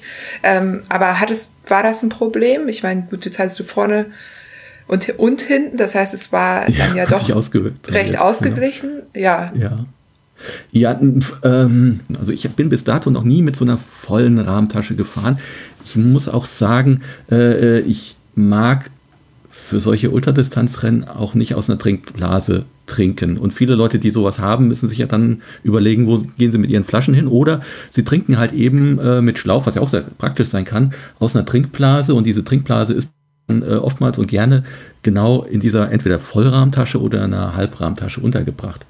Ähm, ich mag es aber gerne aus Flaschen zu trinken. Ich finde das Handling einfacher und äh, auch zum, zum Nachfüllen oder äh, ob ich die jetzt einfach mal kurz rausnehme oder sonst irgendwas damit mache. Also das mag ich mehr und äh, dann habe ich sowieso auch beim Gravelbike oder beim Rennrad äh, lieber nur so eine kleine Halbrahmtasche und habe meine Flaschen darin und äh, fahre auch mit dem Gravelbike immer mit der, meistens der Ortlieb, selten, seltener mit einer Apidura äh, Seedpack. Äh, das ist sozusagen mein, mein, mein, mein Hauptvolumen, was ich da habe. Und das war auch jetzt beim, beim Fully und auch bei der aktiven Hinterrungfederung eigentlich ganz überhaupt gar kein Problem. Das war alles sehr, sehr, sehr gut. Das ist so interessant, weil du bist im Grunde perfekt vorbereitet auf solche Rennen und dann sind ja doch einige Sachen schiefgegangen, die du aber nicht ja. mehr in der Hand hattest. Zum genau. Beispiel ist dein Rad erst fünf Stunden vorm Start angekommen, mitten in der Nacht. Ja, ja. Genau. Ja, das sind natürlich Sachen, die will man überhaupt nicht. Und äh, ich habe schon versucht, möglich, also ich versuche natürlich so, die, die Chancen, dass sowas passieren kann, zu minimieren. Aber äh, am liebsten natürlich mit dem Rad unterm Arm äh, zum Start marschieren. Aber das äh, geht natürlich schlecht bei so einem Rennen irgendwo in Marrakesch. Äh, und das, das zweitliebste ist dann halt eben das Rad im Kofferraum von einem Auto mit zu transportieren. Also am liebsten gar nicht davon entfernt zu sein und die Taschen auch nicht abschrauben zu müssen, sonst irgendwas. Aber das ging natürlich auch nicht. Dritte Möglichkeit äh, mit dem Zug. Das ist auch schon blöd, weil äh, wie sind da die Radabteile oder die Radunterbringung gelöst? Auch alles blöd.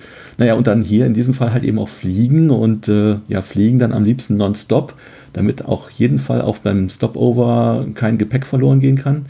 Ja, äh, so hatte ich es auch da geplant. Äh, leider ist die Maschine, die mich dann von Frankfurt aus nach Marrakesch bringen sollte, gar nicht erst abgehoben. Die hatten irgendwie was mit der Maschine. Jedenfalls hieß es dann, wir waren schon längst gebordet. Ja, tut uns leid, ihr dürft alle wieder aussteigen und seht mal zu, wie ihr Land gewinnt. Äh, dann hatte ich eine Umbuchung gekriegt nach dann über Madrid. Und da fing wahrscheinlich, äh, nahm das Unglück seinen Lauf. Ich kam in Marrakesch an und äh, mein Rad aber nicht.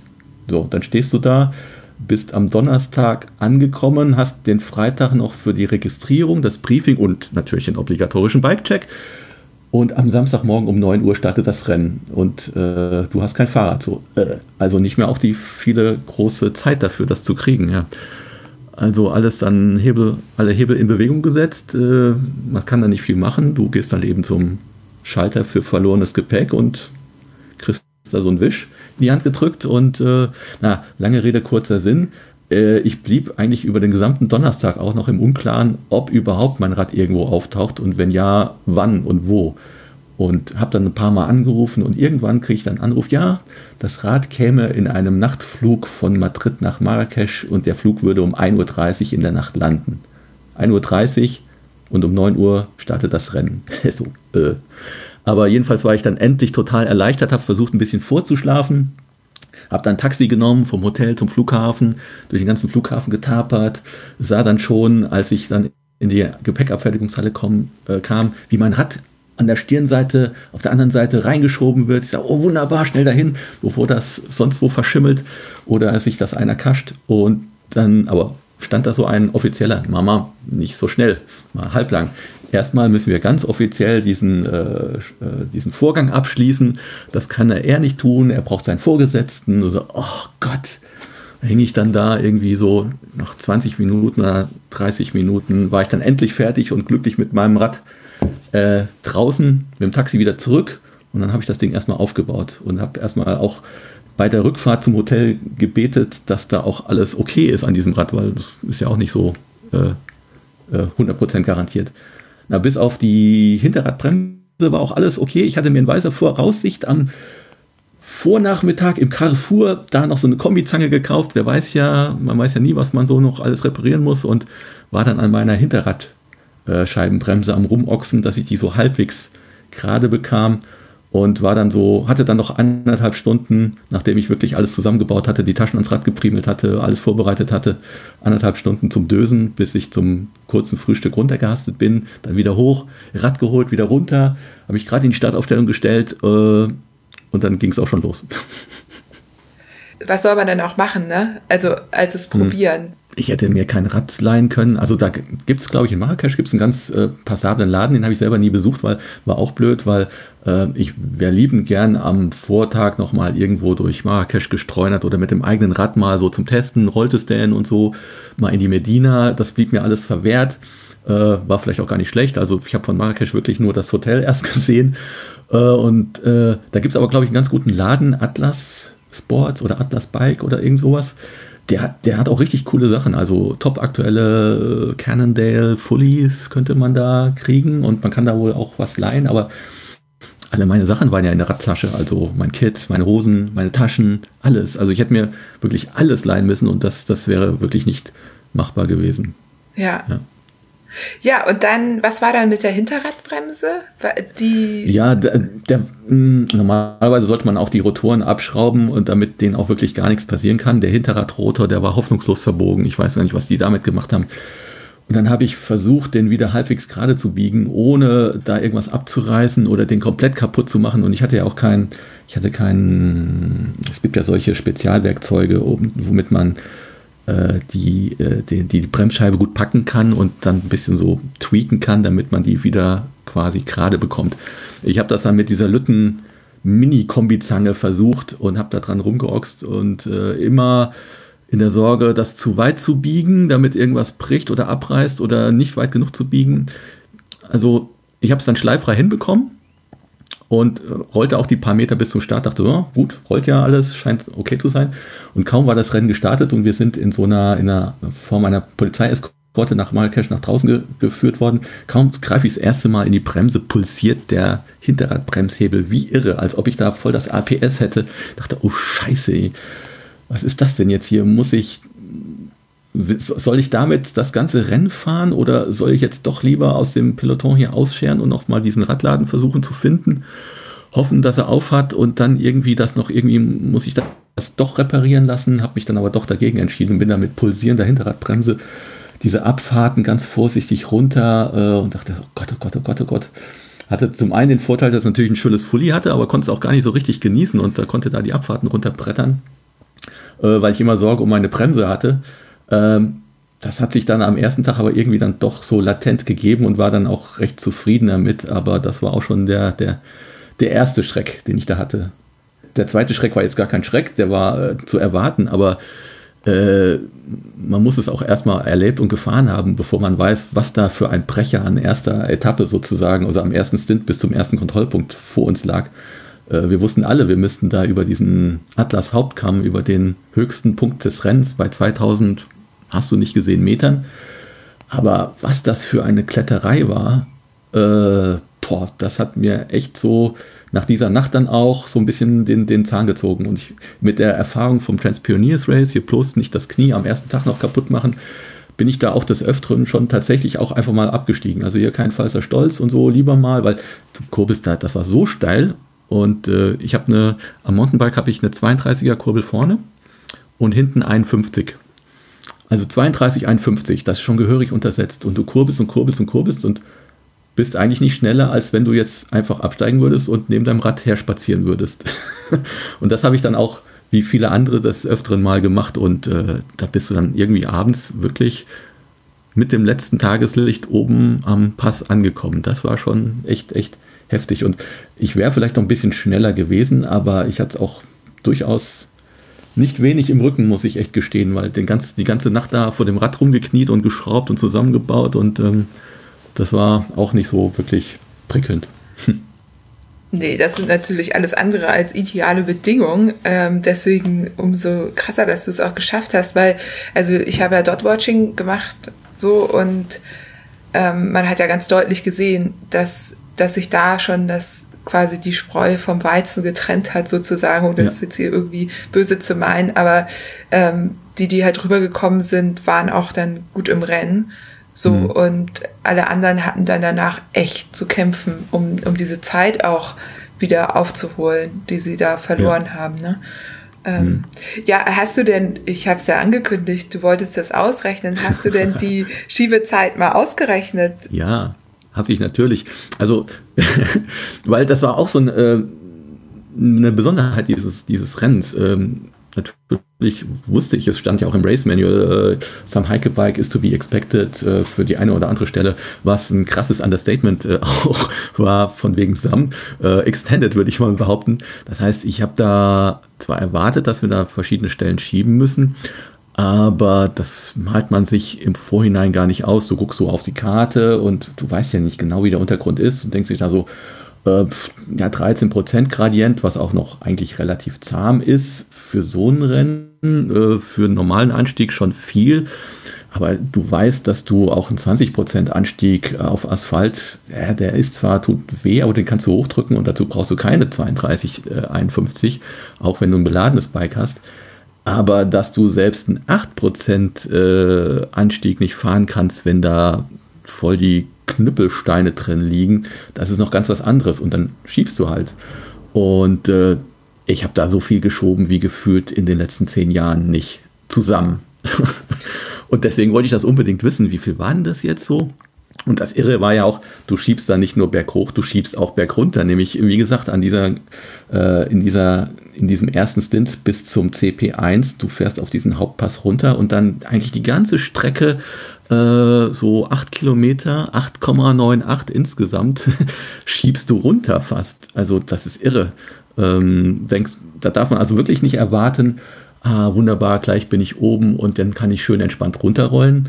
Äh, nee, da kannst dich auch erwarten, dass du da komplett runterschieben musst oder dass der Untergrund total sandig ist und wirklich du, äh, du Blut und äh, Tränen schwitzt, damit du da nicht äh, über den Lenker gehst oder sonst irgendwas machst. Also das ist schon faszinierend. Deswegen habe ich mir das alles mal genau äh, angeschaut und ich wollte es erst automatisch berechnen lassen, äh, so aus Trittfrequenz, Gefälle, ob da jetzt, äh, äh ob Leistung auf dem Pedal stand, ja oder nein, aber das hat sich als schwieriger und fehleranfälliger herausgestellt, als ich dachte. Deswegen habe ich das äh, quasi händisch gemacht, weil da kann ich es wunderbar sehen in meiner Auswertesoftware.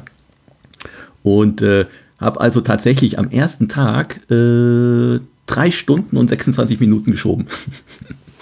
Von wie viel? Das ist ja jetzt auch spannend. Von uh, oh, Moment, andere Tabelle. Wie viel bin ich am ersten Tag gefahren? Uh, so AMR.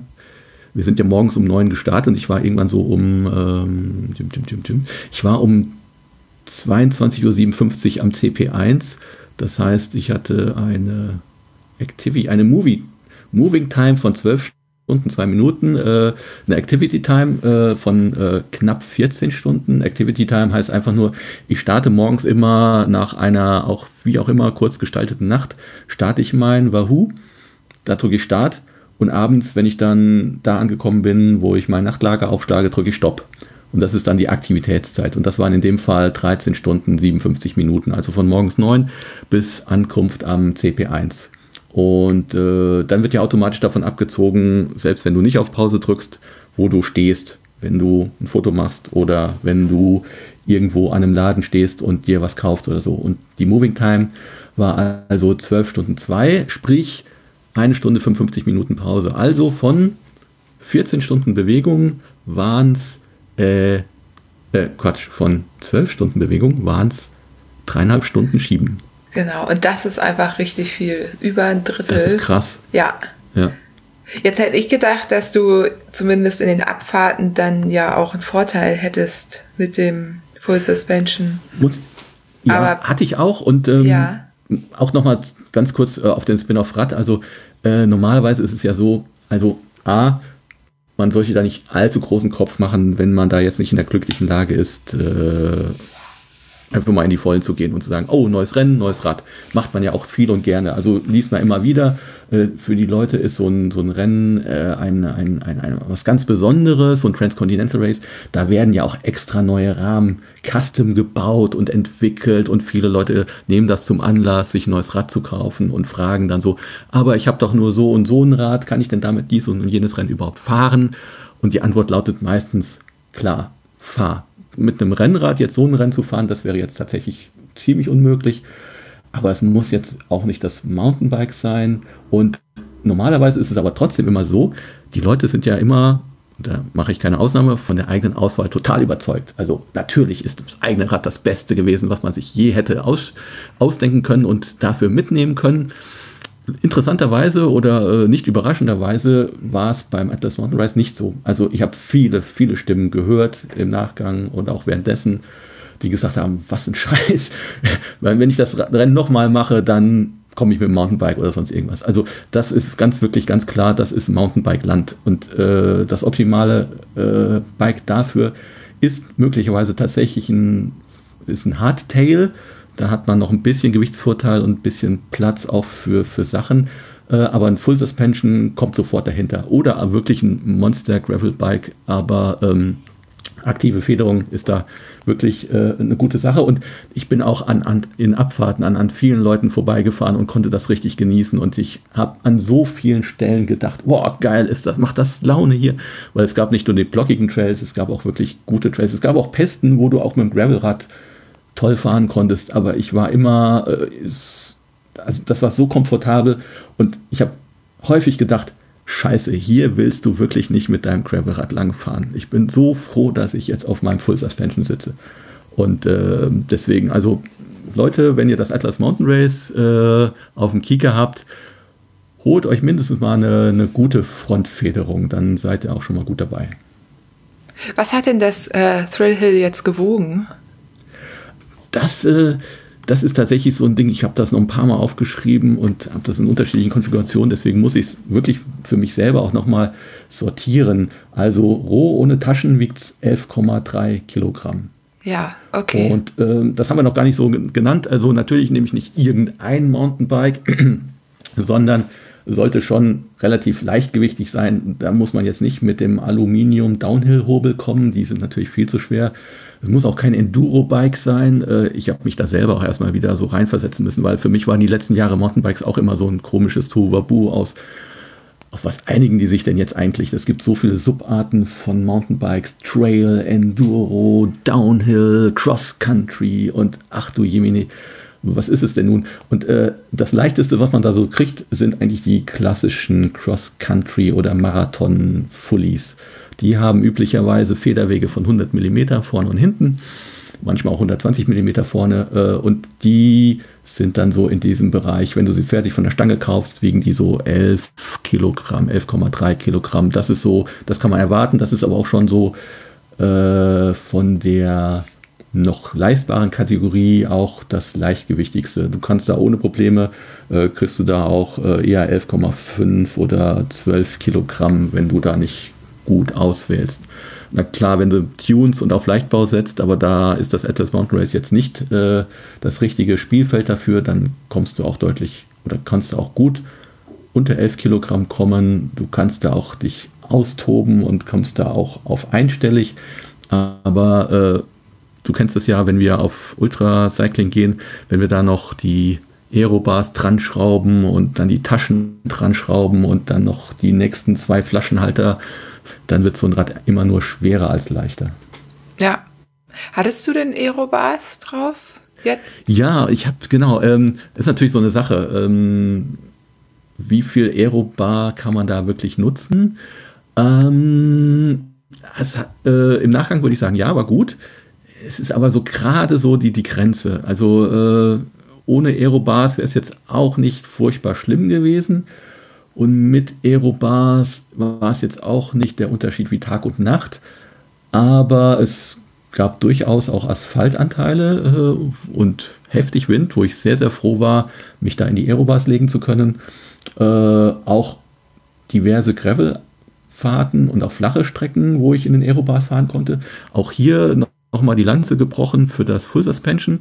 Äh, ich bin mir sicher, dass da äh, mehr Kilometer in den Aerobars bei mir zustande gekommen sind, wie bei jemandem, der halt eben ohne Federung und trotzdem auch mit den Aerobars fahren wollte. Der konnte das auch sicherlich auf diversen Streckenabschnitten äh, tun, aber wahrscheinlich nicht auf so vielen wie ich. Und äh, letzten Endes konnte ich da auch ganz gut noch mein Geraffel dran binden. Zum Beispiel hatte ich meine Front Roll äh, hauptsächlich an die Aerobars äh, gehängt mit so Fix Plus Straps und habe die dann aber noch zusätzlich auch an meinen normalen Lenker äh, abgestützt. Also das war so ein, so, ein, so ein Multifunktionsteil, wie es auch eben immer ist. Also Handentlastung, bisschen Aero, wenn es flach ist und der Gegenwind übel ist und halt eben auch Geraffel unterbringen. Also das ist so eine Frage, also äh, der James McHayden, ich mag den ja auch sehr, hatte den ja auch getroffen und äh, er ist ja auch recht freizügig auch mit Tipps und lässt sich auch gerne fragen und bekommt auch viele Fragen gestellt. Äh, in ganz, ganz, ganz wenigen Fällen sagt er dann auch so mit dem Augenzwinkern, ah, Moment, hier so Trade Secrets oder so. Alles kann er ja auch nicht preisgeben, ist ja, ist ja kompetitiver Vorteil, aber kriegt doch schon so vieles raus. Und er wurde auch gefragt, äh, ob er beim nächsten Mal Aerobars nehmen würde, ja oder nein. Äh, ich glaube, ich das richtig erinnere, äh, hat er gesagt, er, er, wisse es noch nicht so ganz, ganz, genau. Er war jetzt mit seinem gewählten Lenker nicht so hundertprozentig zufrieden, äh, sieht das aber auch ähnlich. Also ist gerade so der Break-Even zwischen so, du brauchst Aerobars noch nicht unbedingt, sie sind nicht der maßgebliche Vorteil, ohne den du wirklich irgendwie was zu Hause gelassen, gelassen hättest. Ähm, aber sie könnten sich doch schon als recht nützlich im Großen und Ganzen erweisen. Also ist gerade so der Break-Even. Ja, So jetzt so im Vergleich, ne? Es geht ja auch irgendwie viel um Material und du hast ja nun auch schon einige Erfahrungen gesammelt. Was, was würdest du sagen, war so der größte Unterschied zwischen dem Rennen und sowas wie dem Transcontinental Race? Also ich vermute, ja. du hast deutlich mehr dann doch noch dabei gehabt. Mehr Wassermöglichkeiten ja. wahrscheinlich. Was war so, was, was war so das, worauf du dich jetzt neben dem Rad nochmal neu einstellen musstest? Ja, also das, der, der Hauptgrund ist tatsächlich der Untergrund, aber auch natürlich das Land. Und ähm, also solche Rennen könnten von diesem Setting her unterschiedlicher nicht sein. Also das eine On-Road, das andere Off-Road, das eine in einem ariden, trockenen Gebiet, das andere, ja klar, du kommst auch durch aride äh, und trockene Sachen, aber du bist halt eben in Mitteleuropa, wo äh, und auch in, in äh, äh Osteuropa, Südosteuropa, ähm, wo du aber immer auf gute Infrastruktur setzen kannst. Und das kannst du bei diesem Rennen hier halt eben nicht. Und äh, natürlich auch die Jahreszeit. Wir haben es beim Trans-Pyrenees Race schon mal angesprochen. Das war hier noch extremer. Also äh, noch viel weniger Tageslicht, noch entsprechend mehr Strecke, die du zu, in der Nacht zurücklegen musst. Und das, äh, dann brauchst du halt eben auch mehr Licht. Und du brauchst auch deswegen mehr Licht, weil du, äh, wenn du langsam einen geteerten Pass hochkrabbelst, dann kommst du mit einer Funzel aus. Wenn du halbwegs schnell einen halsbrecherischen Geröllpfad runterfährst oder auch runtergehst, brauchst du halt eben viel, viel mehr Licht. Also Licht ist so eine Sache und natürlich die Versorgungslage. Also, ähm, weil wir hatten teilweise Strecken im Maximum bis zu 98 Kilometer, wo du keine Versorgung hattest. Also weder Wasser noch irgendwas nachkaufen oder sonst irgendwie oder was essen zu essen findest. Und diese 98 Kilometer fährst du da halt eben auch nicht gerade mal so in drei oder vier Stunden, sondern das kann dir passieren, dass du da so eine drei Stunden Schiebepassage dazwischen hast, wo du halt eben nur acht Kilometer weit kommst und dann hast du immer noch 90 Kilometer vor dir. Das heißt, äh, dieser eine Tag, wo es 98 Kilometer waren, habe ich tatsächlich auch nur 101 Kilometer gefahren. Das heißt, du musst dir bewusst sein, dass du einen ganzen Tag auf der Strecke bist, ohne dass du an frisches Wasser oder an neue Nahrung kommst. Das heißt, das musst du alles mit dir führen. Und das war äh, einer der großen Unterschiede. Und wie hast du das gemacht? Dann hast du dich morgens halt eingedeckt. Das klingt jetzt total banal, ne? aber ähm, wa was für eine Wassermenge berechnest du dann für so einen Tag? Ja, zum Beispiel. Ähm, glücklicherweise hat man ja so ein paar Erfahrungswerte. Äh, man weiß, wie man sich selber fühlt. Äh, und äh, durch die ganzen Hitze, Sommerrennen weiß man auch, was da quasi so im Maximum durchgehen kann. Äh, nun ist vielleicht so ein schwülheißer Sommertag auch mit an die 40 oder sogar mehr Grad in der Po-Ebene ist immer noch ein bisschen was anderes wie vielleicht so ein 32 Grad warmer Tag im Februar im Anti-Atlas, wo aber der Wind dich ausdörrt und es total trocken ist ähm, ist vielleicht immer noch was anderes, aber so, so ein paar Anhaltswerte hat man dann schon und äh, mein Anhaltswert ist, ich brauche irgendwie relativ wenig oder ich trinke auch äh, irgendwie relativ wenig. Ich, ich, weiß, dass ich dann zum Beispiel, ich hatte Kapazität von äh, ähm, 4, 1, 1,5, 2, ja, ich hatte knapp 4, nicht ganz 4, nicht ganz 4 äh, Liter Kapazität äh, mit Flaschenhaltern am Rad, also an beiden Gabelholmen einen äh, Flaschenhalterkäfig. Da hatte ich so 0,75 Liter Flaschen drin. Ich hatte eine 1 Liter Flasche im Hauptrahmendreieck und ich hatte nochmal so eine 0,6er Flasche unterm Unterrohr. Und dazu konnte ich natürlich auch noch in meinen kleinen Rucksack oder in eine Food Pouch konnte ich noch eine kleine Colaflasche oder sonst irgendwas stecken. Also ich wäre mit maximal so ja, 4,5, 5 Litern unterwegs gewesen. Und das hat auch dicke gereicht. Also mehr habe ich für diesen Tag tatsächlich nicht gebraucht. Ich habe mir früh morgens äh, alle Flaschen voll gemacht, habe noch eine kleine Halbliterflasche äh, Cola mir hinten in den Rucksack gesteckt und habe noch eine Halbliterflasche Mineralwasser, um ganz sicher zu gehen, auch noch in die andere Seite des Rucksacks gesteckt. Und das hat dann halt eben auch ausgereicht. Und äh, das war das Wesentlichste, das Wasser und der Rest, was man so an Gebäck und Pastries und Brot und sonstigen Krams findet, dann überall verteilt in den Food Pouches oder hinten auf die Saddle Pack ge geklemmt und so weiter und so fort. Ja, Ja, ja, war, war wohl ähm, sehr süßlastig, ne? Das Ganze. Also entweder Süßes oder Omelette. das scheint da tatsächlich also äh, ubiquitär zu sein. Und äh, ich äh, im, im, Vorfeld wusste ich da gar nicht, was es da alles so gibt. Man lässt sich da so ein bisschen überraschen. Klar, ich habe natürlich reingeschaut, so Marokko, äh, was, was ist das Land, äh, was erwartet man da, Kultur und äh, auch was gibt es da für Kriechviecher und vor was muss man sich Sorgen machen. Omelette hatte ich tatsächlich nicht so auf dem Schirm, aber das zog sich direkt vom ersten Essen durch. Also CP1 gab so Abendessen, wird man sofort hingeführt und so nach dem Motto wurde mir das Menü aufgezählt, was es denn gibt. So äh, erst Brot, Oliven, dann Omelette. So, ja, ja, ja, ja. Das war das erste Omelette und seitdem gab es dann auch jeden Tag irgendwie so Omelette. Da hat man so gefragt, habt ihr Omelette oder kriegt man schon angeboten Omelette? Also irgendwo immer, immer Omelette. ich weiß gar nicht, ob es auch was anderes gibt. Ja, also ich glaube nicht.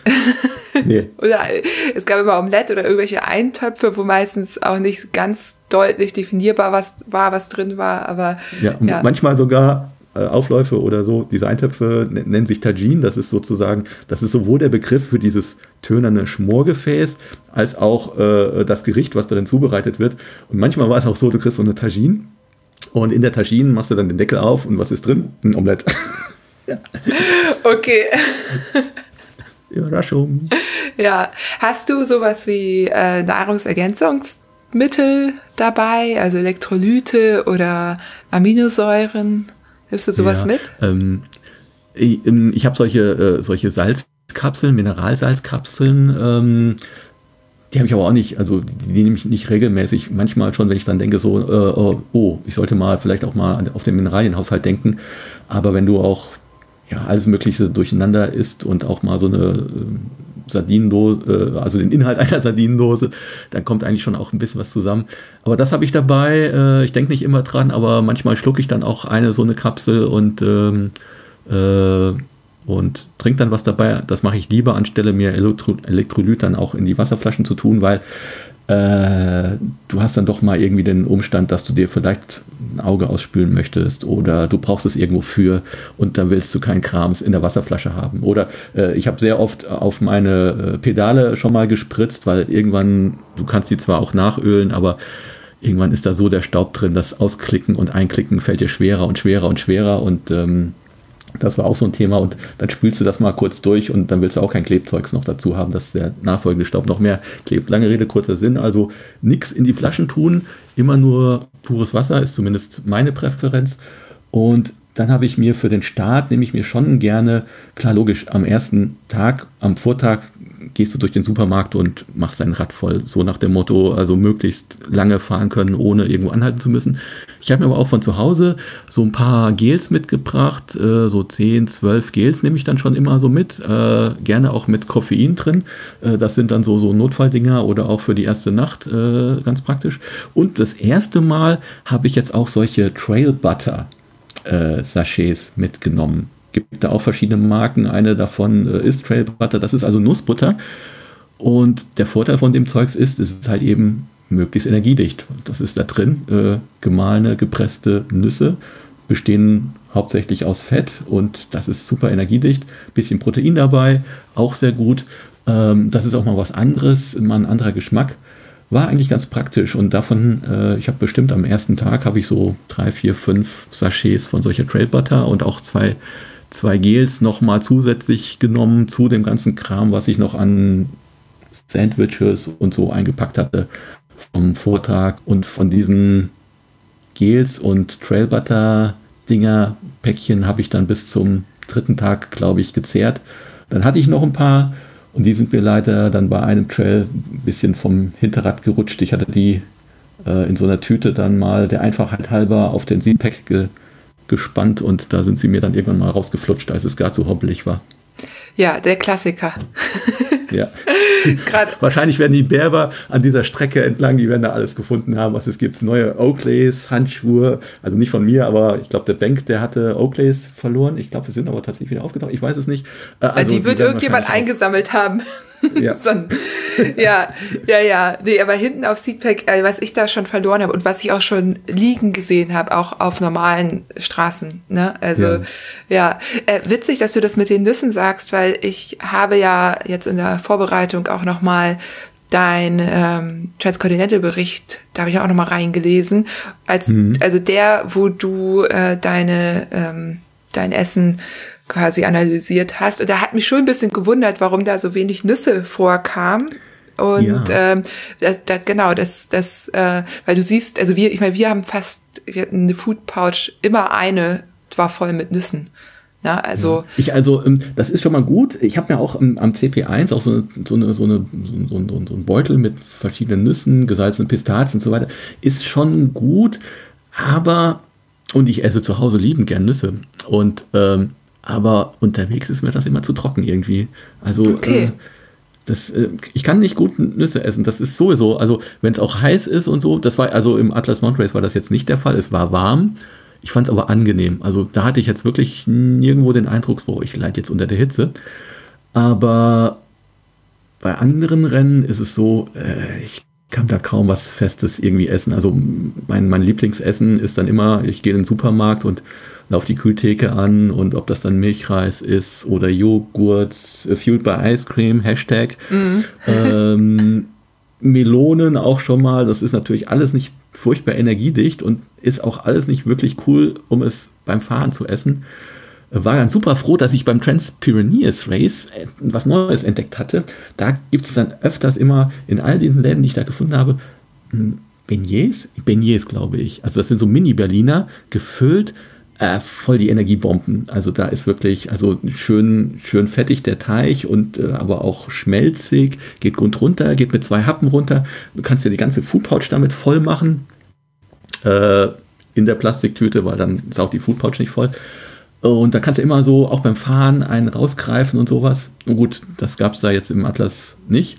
Ähm, aber ich bin tatsächlich immer auf der Suche nach dem idealen Zeugs, was du zu dem Zeitpunkt auch wirklich sehen willst sehen kannst, was du noch essen kannst, was auch gut runtergeht und so weiter und so fort. Ähm, das ist dann schon die Herausforderung. Und Nüsse, ich meine, selbst wenn du dir da einen Schluck Wasser noch mitnimmst, um dir dann gut runterspülen zu können, sind da nicht so mein Lieblingsding. Obgleich sie natürlich hoch energiedicht sind. Also ist schon eine coole Sache und du kannst sie gut mitnehmen, aber hm, nee, nee, hm, ist nicht so. Ja, Interessant. Also ähm, ja, wir haben das wirklich. Irgendwann konnte ich sie auch nicht mehr sehen. Ne? Aber es ist halt und sie geben dir auch nicht direkt Energie. Das ist halt auch wichtig zu wissen. Aber sie ja. beugen halt diesen Kalorien, dieses Kal Kaloriendefizit vor. Ja, also manchmal ist es so. Genau, also äh, Olivenöl oder so, also das ist ja total krass, aber nee, aber also rein von der Energiedichte und da musst du dann auch nicht wählerisch sein. Also letzten Endes geht es darum, dann wirklich äh, ähm, alles nachzuführen. Und Nüsse sind da keine schlechte Sache, weil äh, auch gute Energiedichte, wertvolle, wertvolle Öle, nicht einfach nur so Strunzöl, sondern wirklich wertvolle Öle, Proteine, also wirklich eine gute Ergänzung für eine normale Nahrungsaufnahme, aber gerade auch für so ein Ultrarennen, ja. Jetzt ähm, ging es einmal nochmal um Ernährung, es ging um das Rad schon, es ging um ähm, eine andere äh, quasi äh, Planung auch während des Rennens, wie du gesagt hast, da fährt man schon auch mal einen Stint. Du nennst Stint immer die Tagesetappe. Ähm, mhm sozusagen, also von Aufstehen, manchmal fährt man ja auch länger, manchmal fährt man ja auch eine Nacht ja. durch, jetzt in dem mhm. Rennen nicht, aber das kommt schon mal vor und dann wäre ein Stint quasi von Anfang dieser Etappe, egal wie lange sie geht, bis zum ja. Ende. Nur mal so, genau. damit es alle äh, verstehen. Ähm, mhm. Genau, also du planst da anders, weil du natürlich eben nicht überall Versorgungsmöglichkeiten hast. Und jetzt würde ich gerne noch mal zum Equipment kommen.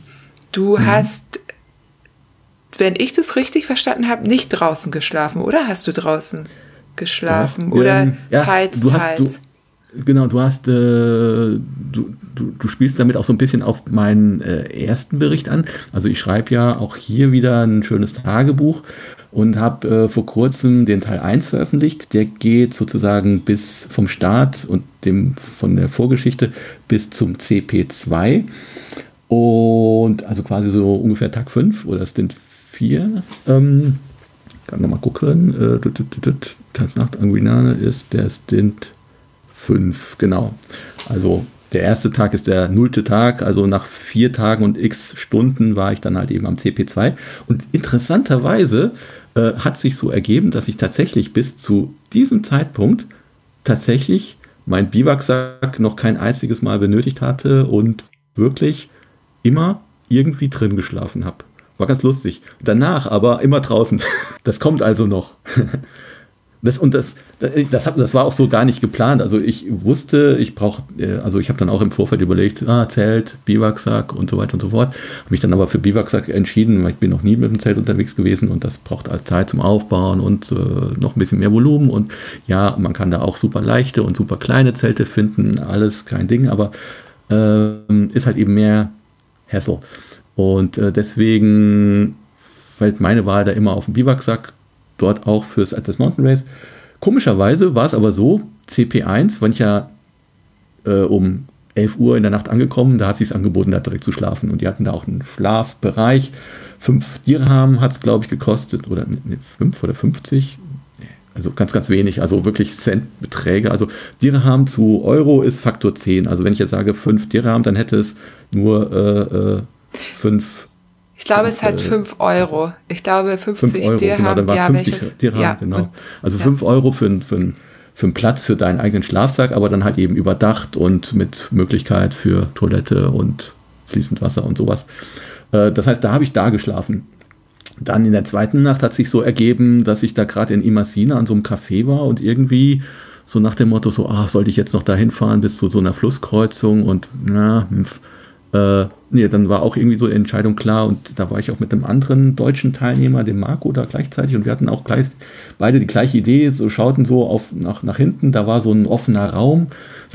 Hier kann man doch eigentlich, kann man hier doch gut schlafen, dann kann man sich morgens direkt noch irgendwie so ein Frühstück holen oder Verpflegung und so und dann kann man am nächsten Tag irgendwie gut weiter. Und da hatten wir da eine Übernachtung bekommen, war auch ganz lustig, weil der Wirt war der erst ein bisschen abgeneigt, dann sagte er, ja, ich könnte schon und dann wollte er uns, dann zeigt er uns noch einen anderen Raum, war auch total kahles Ding, hat dann noch so ein paar alte Möbel, total von Spinnweben und überzogen und so rumgeschoben und wollte uns den anbieten. Da dachte ja, wunderbar, äh, voll die kahle Höhle, aber Hauptsache hier äh, geschützt schlafen, Räder bei, äh, dabei gehabt und so weiter, wäre alles wunderbar. Und dann kam er danach nochmal und sagte, na, alles nicht so und dann hat er uns in seinen Haus eingeladen und das war so, hat er so einen extra Raum gehabt äh, mit, mit Bänken und Kissen drauf und Teppich und so.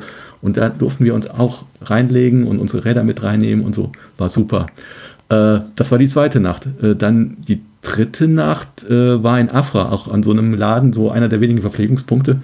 Und da traf, traf ich auf einen amerikanischen Bürger, der dort beim Peace Corps arbeitete. Und da war ich gleichzeitig mit einem anderen Teilnehmer, dem Riski, ein indonesischer, äh, ich hoffe indonesischer, glaube ich, ähm, Journalist, äh, derzeit oder auch länger zu Gast in Deutschland.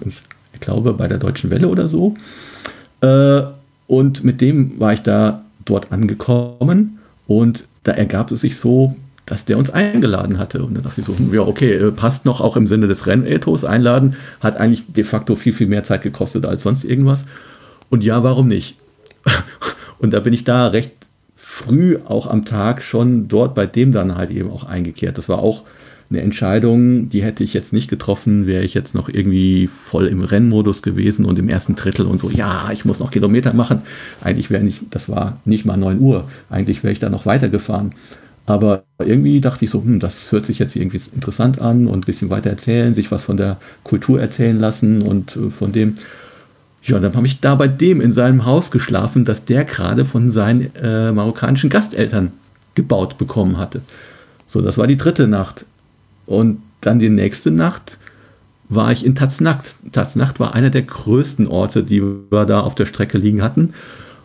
Da gab es Hotels, das hat die im Vorfeld schon notiert, okay, super, da also im Hotel übernachtet. Und dann die darauf folgende Nacht war ich halt eben am CP2 angekommen und CP2 war auch in der Herberge angesiedelt und da war ich auch abends angekommen und was bot sich da natürlich dann auch eher an, als auch dort die Gelegenheit zu nutzen, um dort zu übernachten und dann morgens weiterzufahren. So, so hat sich das ergeben, dass ich bis zum CP2 eigentlich niemals mein Biwak ausgepackt habe. Okay, und danach ähm, dann nur noch.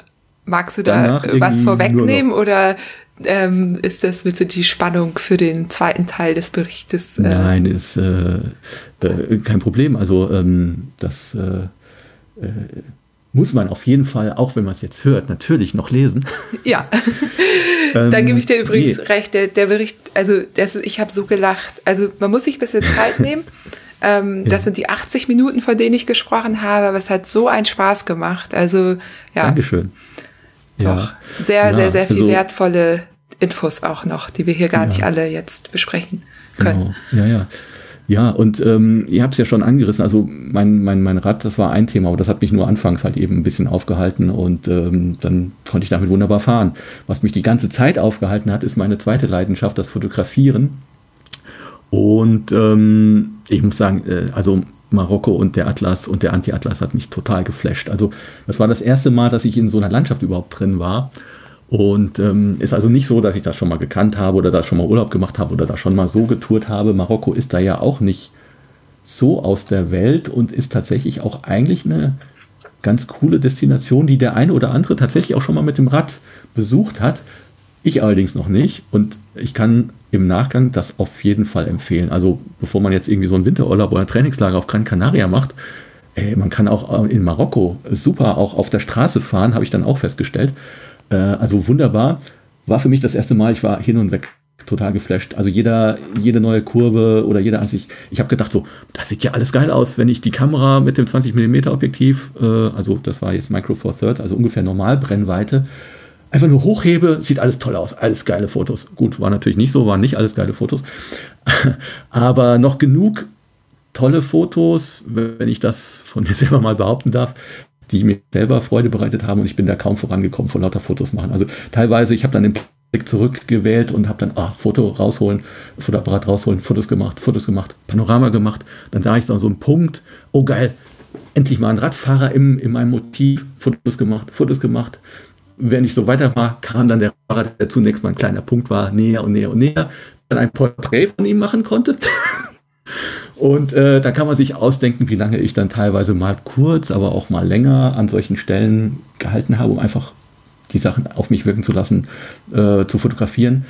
Normalerweise bin ich dann trotzdem immer noch schnell genug bei solchen Geschichten, um alle Kontrollpunkte in der Zeit zu erwischen. Das war jetzt hier vielleicht ein bisschen ähm, zu hoch gegriffen äh, für mich, auch mit dem ganzen Schieben, Machen und Tun. Äh, das hat dann dazu geführt, dass ich den Kontrollpunkt 2 leider 48 Minuten, ich habe dann auch voll das Rennen und äh, kann man auch spannend nachlesen, voll das Rennen zum Schluss dann auch gefahren, bin aber 48 Minuten nach Kontrollschluss des CP2s angekommen, war da jetzt aber auch nicht furchtbar traurig drüber. Also das hat mich noch behindert und danach fing dann etwas an, was ich mich noch viel, viel stärker behindert hatte und was, was auch das Ende meines Rennens total hätte bedeuten können. Ich habe es ganz eingangs schon erwähnt, die gerissene Großzähnensehne, mit der ich dann äh, in 2018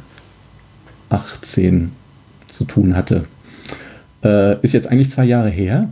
Die hat sich aber irgendwie wieder gerührt. Also mit diesem ganzen ungewohnten Schieben, Umknicken, äh, die Schuhe, das Einschneiden in die Gelenke, das Reißen an den Pedalen, du fährst dann irgendwie in der Nacht und äh, fährst es trotzdem, kannst gut fahren, ist eigentlich, muss nicht unbedingt schieben, fährst trotzdem kannst auch gut fahren, aber dann übersiehst du trotzdem mal den Stein oder es rollt was unter dir weg, du schätzt was falsch ein, du korrigierst in letzter Halbsekunde, reißt am Pedal, bist natürlich eingeklinkt, äh, stabilisierst die Fuhre noch. Das sind unheimliche Belastungen, die dann halt eben auch auf deinen Sehnen- und Bänderapparat äh, reingehen. Und das hat dann irgendwann mal dazu geführt, dass ich dann ab dem darauffolgenden Tag auf der Old Colonial Road, die tauchte ja hier auch schon mal auf in den Podcast, die bin ich nach hoch marschiert, also gefahren, fast komplett, bis natürlich auf diese äh, geschlossenen, äh, diese offenen Straßenabschnitte, merkte dann aber in der Abfahrt, wie sich meine Sehne irgendwie rührte und das fühlte sich ganz komisch an und das, da dachte ich so, oh, oh, oh, oh, was ist denn das? Und ähm, das muss ich jetzt irgendwie weiter beobachten.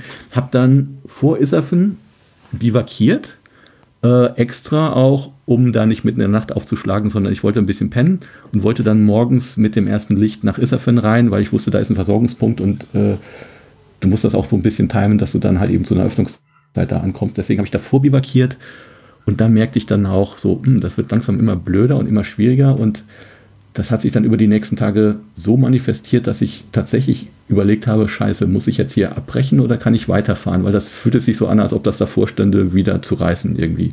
Oder wenn ich jetzt hier eine falsche Bewegung mache, dann, dann, dann, dann ist es das und dann hole ich mir hier, äh, dann darf ich wieder ins Krankenhaus marschieren und dann ist es vielleicht irgendwie endgültig.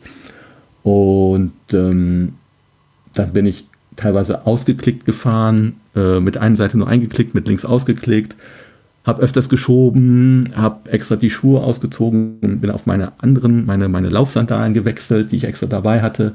Hat dann auch geholfen und wusste dann irgendwann zwei Tage später, okay, das scheint kontrollierbar, das scheint machbar zu sein, dass wenn ich nur weiterhin aufpasse und schön Piano mache, äh, dass ich tatsächlich bis ins Ziel komme. Ich wollte unbedingt bis ins Ziel kommen und deswegen habe ich da ohne Ende gebraucht. Und ich dachte eigentlich noch, dass ich mich bis zu CP3, trotz all dessen, bis CP3 wieder auch in den Kontrollzeiten reinfahren könnte. Hätte jetzt zwar auch nichts gebracht in dem Sinne, aber hätte vielleicht möglich sein können. Aber da waren wieder viel zu viele tolle Ausblicke und Schiebepassagen dazwischen, ähm, wo ich mich dann auch dafür entschieden habe, oh mein Gott, das musst du jetzt unbedingt genießen. Der Wind, der wurde nämlich immer stärker und stärker und stärker über die letzten Tage und hatte da Unmengen von Sahara-Staub in die Atmosphäre geblasen. Und das war so eine irre Stimmung da oben auf diesem einen Hochplateau noch vor CP3. Und die untergehende Sonne, äh, die tauchte das auch, also es war jetzt nicht blutrot, aber das war eine ganz, ganz faszinierende Stimme, Stimmung. Und da habe ich da auch äh, gegen den Wind auf diesem Plateau gekämpft und habe das trotzdem so genossen, wie da die, die Sichten sich immer gewechselt haben. Und da dachte ich so, es ist mir jetzt völlig egal, dass ich da jetzt auch in dieses nächste Palmental schon wieder nur im Dunkeln reinkomme. Das musste hier oben jetzt noch so genießen, wie es geht. Und bin dann auch irgendwann spät abends, da war der Kontrollpunkt 3 dann auch, glaube ich, schon hm, eine Stunde oder zwei zu. Habe es aber immerhin, also immer noch so ziemlich geschafft, da halbwegs passend hinzubekommen, anzukommen. Und ich hätte tatsächlich äh, es sogar noch schaffen können, bis zumindest zum Abschluss der Abschlussparty anzukommen. Aber habe mir dann auch irgendwann gesagt, so, nee, komm hier, also äh, da gibt es jetzt kein Risiko ein, äh, gib der Seele nochmal Ruhe, schlaf auch nochmal die letzte Nacht und dann nimmst du den ganzen Sonntag dazu, um dann endlich bis ans äh, bis an den Atlantik zu kommen. Habe dann auch den ganzen Sonntag noch bis 16 Uhr irgendwas oder so gebraucht. Bin aber tatsächlich angekommen und die Sehne hat gehalten. Ja, sehr gut. Zumal das letzte Stück ja auch nochmal ähm, ganz schön viel geboten hat durch diesen Sand, durch den ihr da nochmal oh. musstet. Ne? Also Echt? ja. Also du hast, ich habe zum äh, äh, zum Schluss habe ich da noch Flüche gen Himmel gestoßen. Also du freust dich so, wann geht's denn jetzt endlich runter? Wann bist du jetzt auf den höchsten Punkt? Wann, äh, natürlich kommen immer wieder Gegenanstiege, aber du freust dich, ah ja, jetzt hier, ich kann schon den Atlantik sehen, ganz ferne, so im, im, im Dunst. Ab jetzt geht's nur noch runter. Natürlich geht's auch wieder stark hoch, aber dann, dann kommen so Strecken, wo du sagst, was hat der denn hier noch ausgegraben? Da geht doch die Straße weiter, da kannst du auch schön weiterfahren. Nein, voll den Haken schlagen, links auf so einen absolut irren Pfad, total verblockt. Und da noch Kakteen links und rechts daneben und dann waren die so halb verdörrt, so Feigenkaktus-Dinger. Da lagen dann die Kaktus-Knospenblätter, äh, äh Zweige, Dinger mit ihren Dornen mitten auf dem Weg und dann links und rechts noch so zwischen so Äckern durch. Äh, wenn du da unten in der Ebene wieder angelangt bist, da ist viel äh, Agrarzeugswirtschaft und da äh, auch, stehen auch viele Gewächshäuser. Äh, da wird auch viel nach Europa exportiert, was dort angebaut wird. Zitrusfrüchte und andere Dinge. Äh, nicht nur der Safran, sondern auch wirklich viel, viel äh, landwirtschaftliche Produkte, ist da ein großer Exportfaktor. Da fährst du da durch die Äcker durch und denkst links und rechts Dornbüsche und äh, da liegen dann die Dornen, richtig fette Teile mitten auf dem Weg, sandige Flächen. Dann denkst du, was hat er denn da zum Schluss noch reingeworfen? Dieses Arsch. Ähm. und dann denkst du, ist das jetzt hier noch der, der Gaunt? Und dann, dann kommt sozusagen noch der Sand und dann, oh Gott. Und dann, dann, dann fährst du da und schiebst, weil du das kannst du nicht fahren. Dann ging es nämlich auch noch äh, ein bisschen bergauf. Also ein Teil musst du auf jeden Fall schieben. Äh, Im Dunkeln hast du da wahrscheinlich komplett wenig Chancen. Im Licht kannst du immer noch so ein bisschen sehen, wo ist denn da noch so ein bisschen die, äh, die Spur, wo es verspricht, noch halbwegs Traktion zu bieten und wo du nicht sofort mit dem Rad auswäscht oder zu tief drin steckst. Im Dunkeln hättest du da wahrscheinlich noch viel weniger Karten gehabt. Und dann hast du das alles hinter dich gelassen und dann stehst du und dann fragst du dich schon, wie kommt man von hier wieder weg?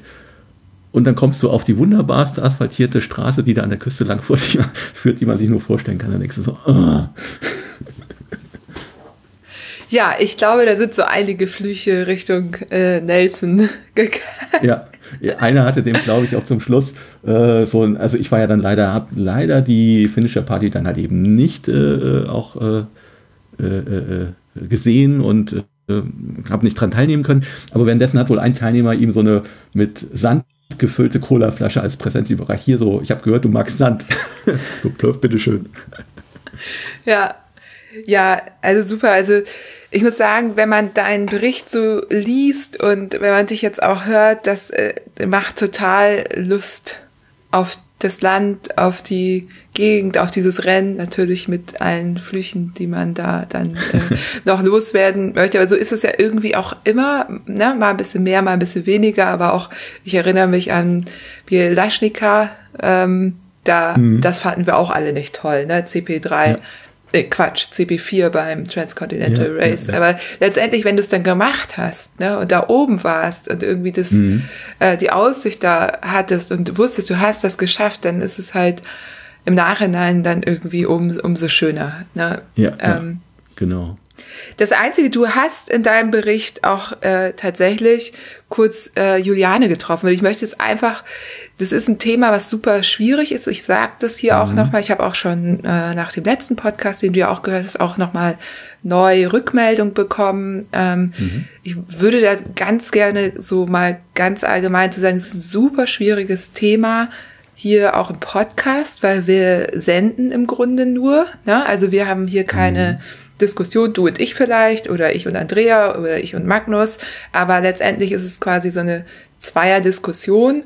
Und ähm, was ein Podcast eben auch ausmacht, ist, dass er eben sehr direkt ist, ähm, sehr spontan. Hier wird auch wenig geschnitten, auch wenn wir da ab und zu mal sagen, ja, schneiden wir jetzt mal raus. Aber es wird letztendlich wenig geschnitten. Das ist ja auch das, mhm. was auch so ein Gespräch mit dir dann auch ausmacht. Ne? Du weißt selber beim Berichte schreiben, da kann man noch mal ein Wort auswechseln. Und das möchte ich einmal dazu sagen, dass es gerade bei so einem Thema auch manchmal nicht so leicht ist, direkt die richtigen Worte und Begriffe zu finden. So, mhm. eine, eine Möglichkeit ist es einfach gar nicht anzusprechen. so gar nicht kritisch, also so, ne?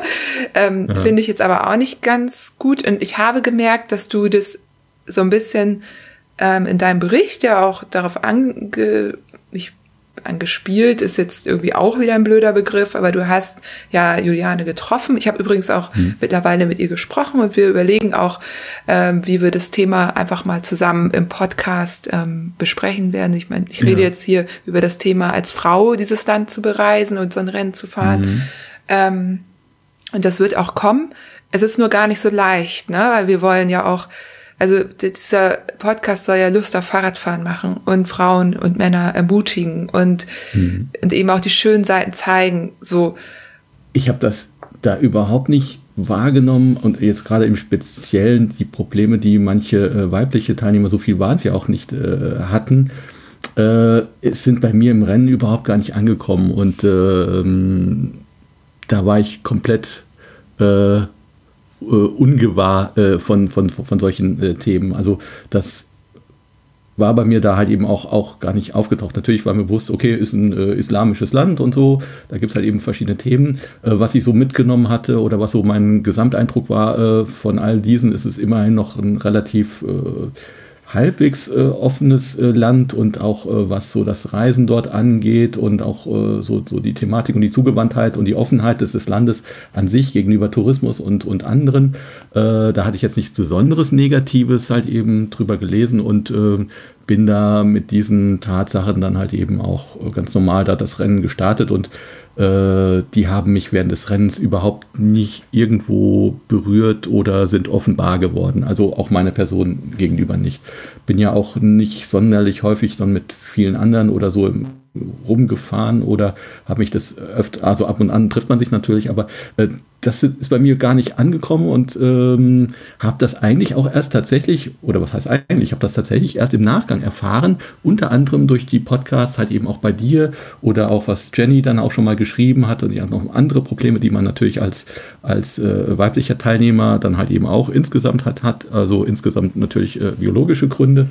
Aber das ist bei mir gar nicht angekommen. Und äh, klar, du fährst dann durch die Orte, und äh, das ist äh, also in jedem Ort, egal wo da, wo da ein Kind ist oder sonst irgendwas, äh, die sehen dich und ich bin da ja auch, weiß Gott, nicht als erster durchgekommen und äh, wir wissen schon, ah, da ist wieder so einer und dann rennen die da lang und Bonjour, Bonjour und die wollen eigentlich alle, dass du da zurück Bonjour rufst oder zurückwinkst und äh, wenn man das dann tut, dann sind sie zufrieden.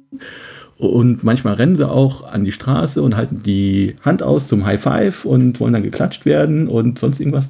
Und das hast du überall. Manchmal so, ach, wieder ein Ort, so, ach, wieder Bonjour, ja, Bonjour.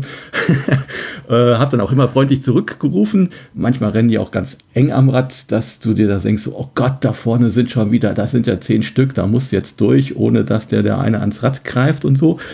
Das schwingt dann immer so ein bisschen mit, hat aber, hat aber auch kaum jemand gemacht und es war wirklich nur, waren zwei über 1000, äh, 1170 Kilometer der mal versucht hat, ans Rad zu greifen oder sonst irgendwas. Also nichts, was jetzt nicht unerwartbar ist, wenn du in einem Land rumfährst, wo du voll die Attraktion bist, wenn du als Radfahrer mit einem modernen Rad, also quasi wie von einem anderen Planeten, durch, eine, durch ein Berberdorf fährst, was aus Leben gestampft da schon seit Hunderten von Jahren steht und wo ansonsten nur drei Ziegen lang gehen. Also das ist also durchaus erwartbar. Aber so, so andere Sachen wie Anzüglichkeiten oder äh, dass mir mal jemand versucht hat, einen Stock zwischen die äh, Speichen zu schmeißen oder sonst irgendwas, ist mir nicht passiert. Ja, also total gut. ne? ja.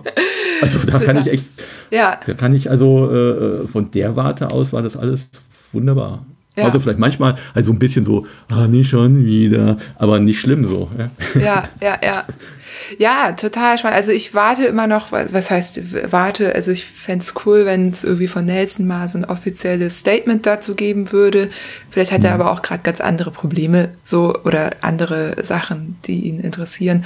Trotz allem, es ist halt total schade, ne? Also es ist halt so, äh, im Grunde ähm, ist es total wichtig, dass die Frauen da alle mitfahren und eben zeigen, mhm. hier das geht. Und ja, ähm, genau wir haben immer gesagt, auch wenn uns eine, eine ein Mädchen oder eine Frau da irgendwo sieht, ne, die dann sieht, ach ja, als, als Frau geht das ja auch und, und ne, so, mhm. so ändert Mann, Frau ja auch Dinge. Also so, so es gibt ja, immer ja. irgendwie Vorbilder, die das gemacht haben. Und auf der anderen mhm. Seite aber zu wissen, ähm, ja, das ist irgendwo, habe ich da nicht die gleiche Möglichkeit, da einfach rumzufahren wie du, ne? Also das ist wirklich ja wirklich äh, auch traurig. Ich will jetzt nicht in dieser Traurigkeit schade, verharren. Ja. Ich habe aber mhm. auf der anderen Seite auch keine Lösung. Und was ich hier machen kann im Podcast, ist eben das irgendwie zu thematisieren und äh, versuchen irgendwie an äh, ja, Stöße zu geben und vielleicht hat mhm. ja dann jemand anderes eine Lösung oder eine, eine Übergangslösung zumindest. Auch nochmal äh, konkretes Beispiel, ob man vielleicht beim Atlas Mountain Race nicht doch einen besonderen Schutz für Frauen ermöglichen kann, eine Art kleine Eskorte für die, die es wollen. So hm. äh, wird da ja auch durchaus gemacht, wenn du da als Touri rumreist, das hat der Andrea auch nochmal erzählt, dann wirst du ja eigentlich immer auch von denen, weil die wollen ja auch, dass du sicher bist in ihrem Land. Dann hast du ja. auf einmal eben Motorradfahrer irgendwo dabei. Findest du nicht immer gut, ne? Ist auch erstmal ein bisschen komisch, aber so mhm. vielleicht, ja. Wie gesagt, ich weiß es nicht. Ähm, und wollte das hier nur nochmal auch äh, sagen, weil ich eben da auch doch einiges an Feedback bekomme und ja, ja.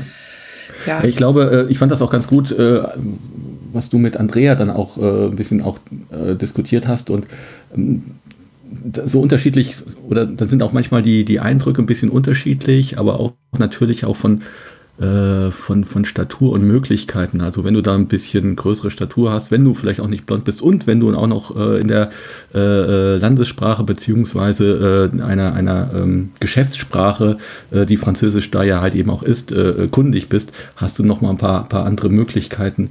Ich fände es auch irgendwie komisch, also ich bin natürlich nicht in der Situation, aber ich fände es halt eben komisch, weil das wäre schade, wenn man da wirklich als Gruppe oder als Camp oder äh, so fahren muss, weil das ist dann was ganz anderes.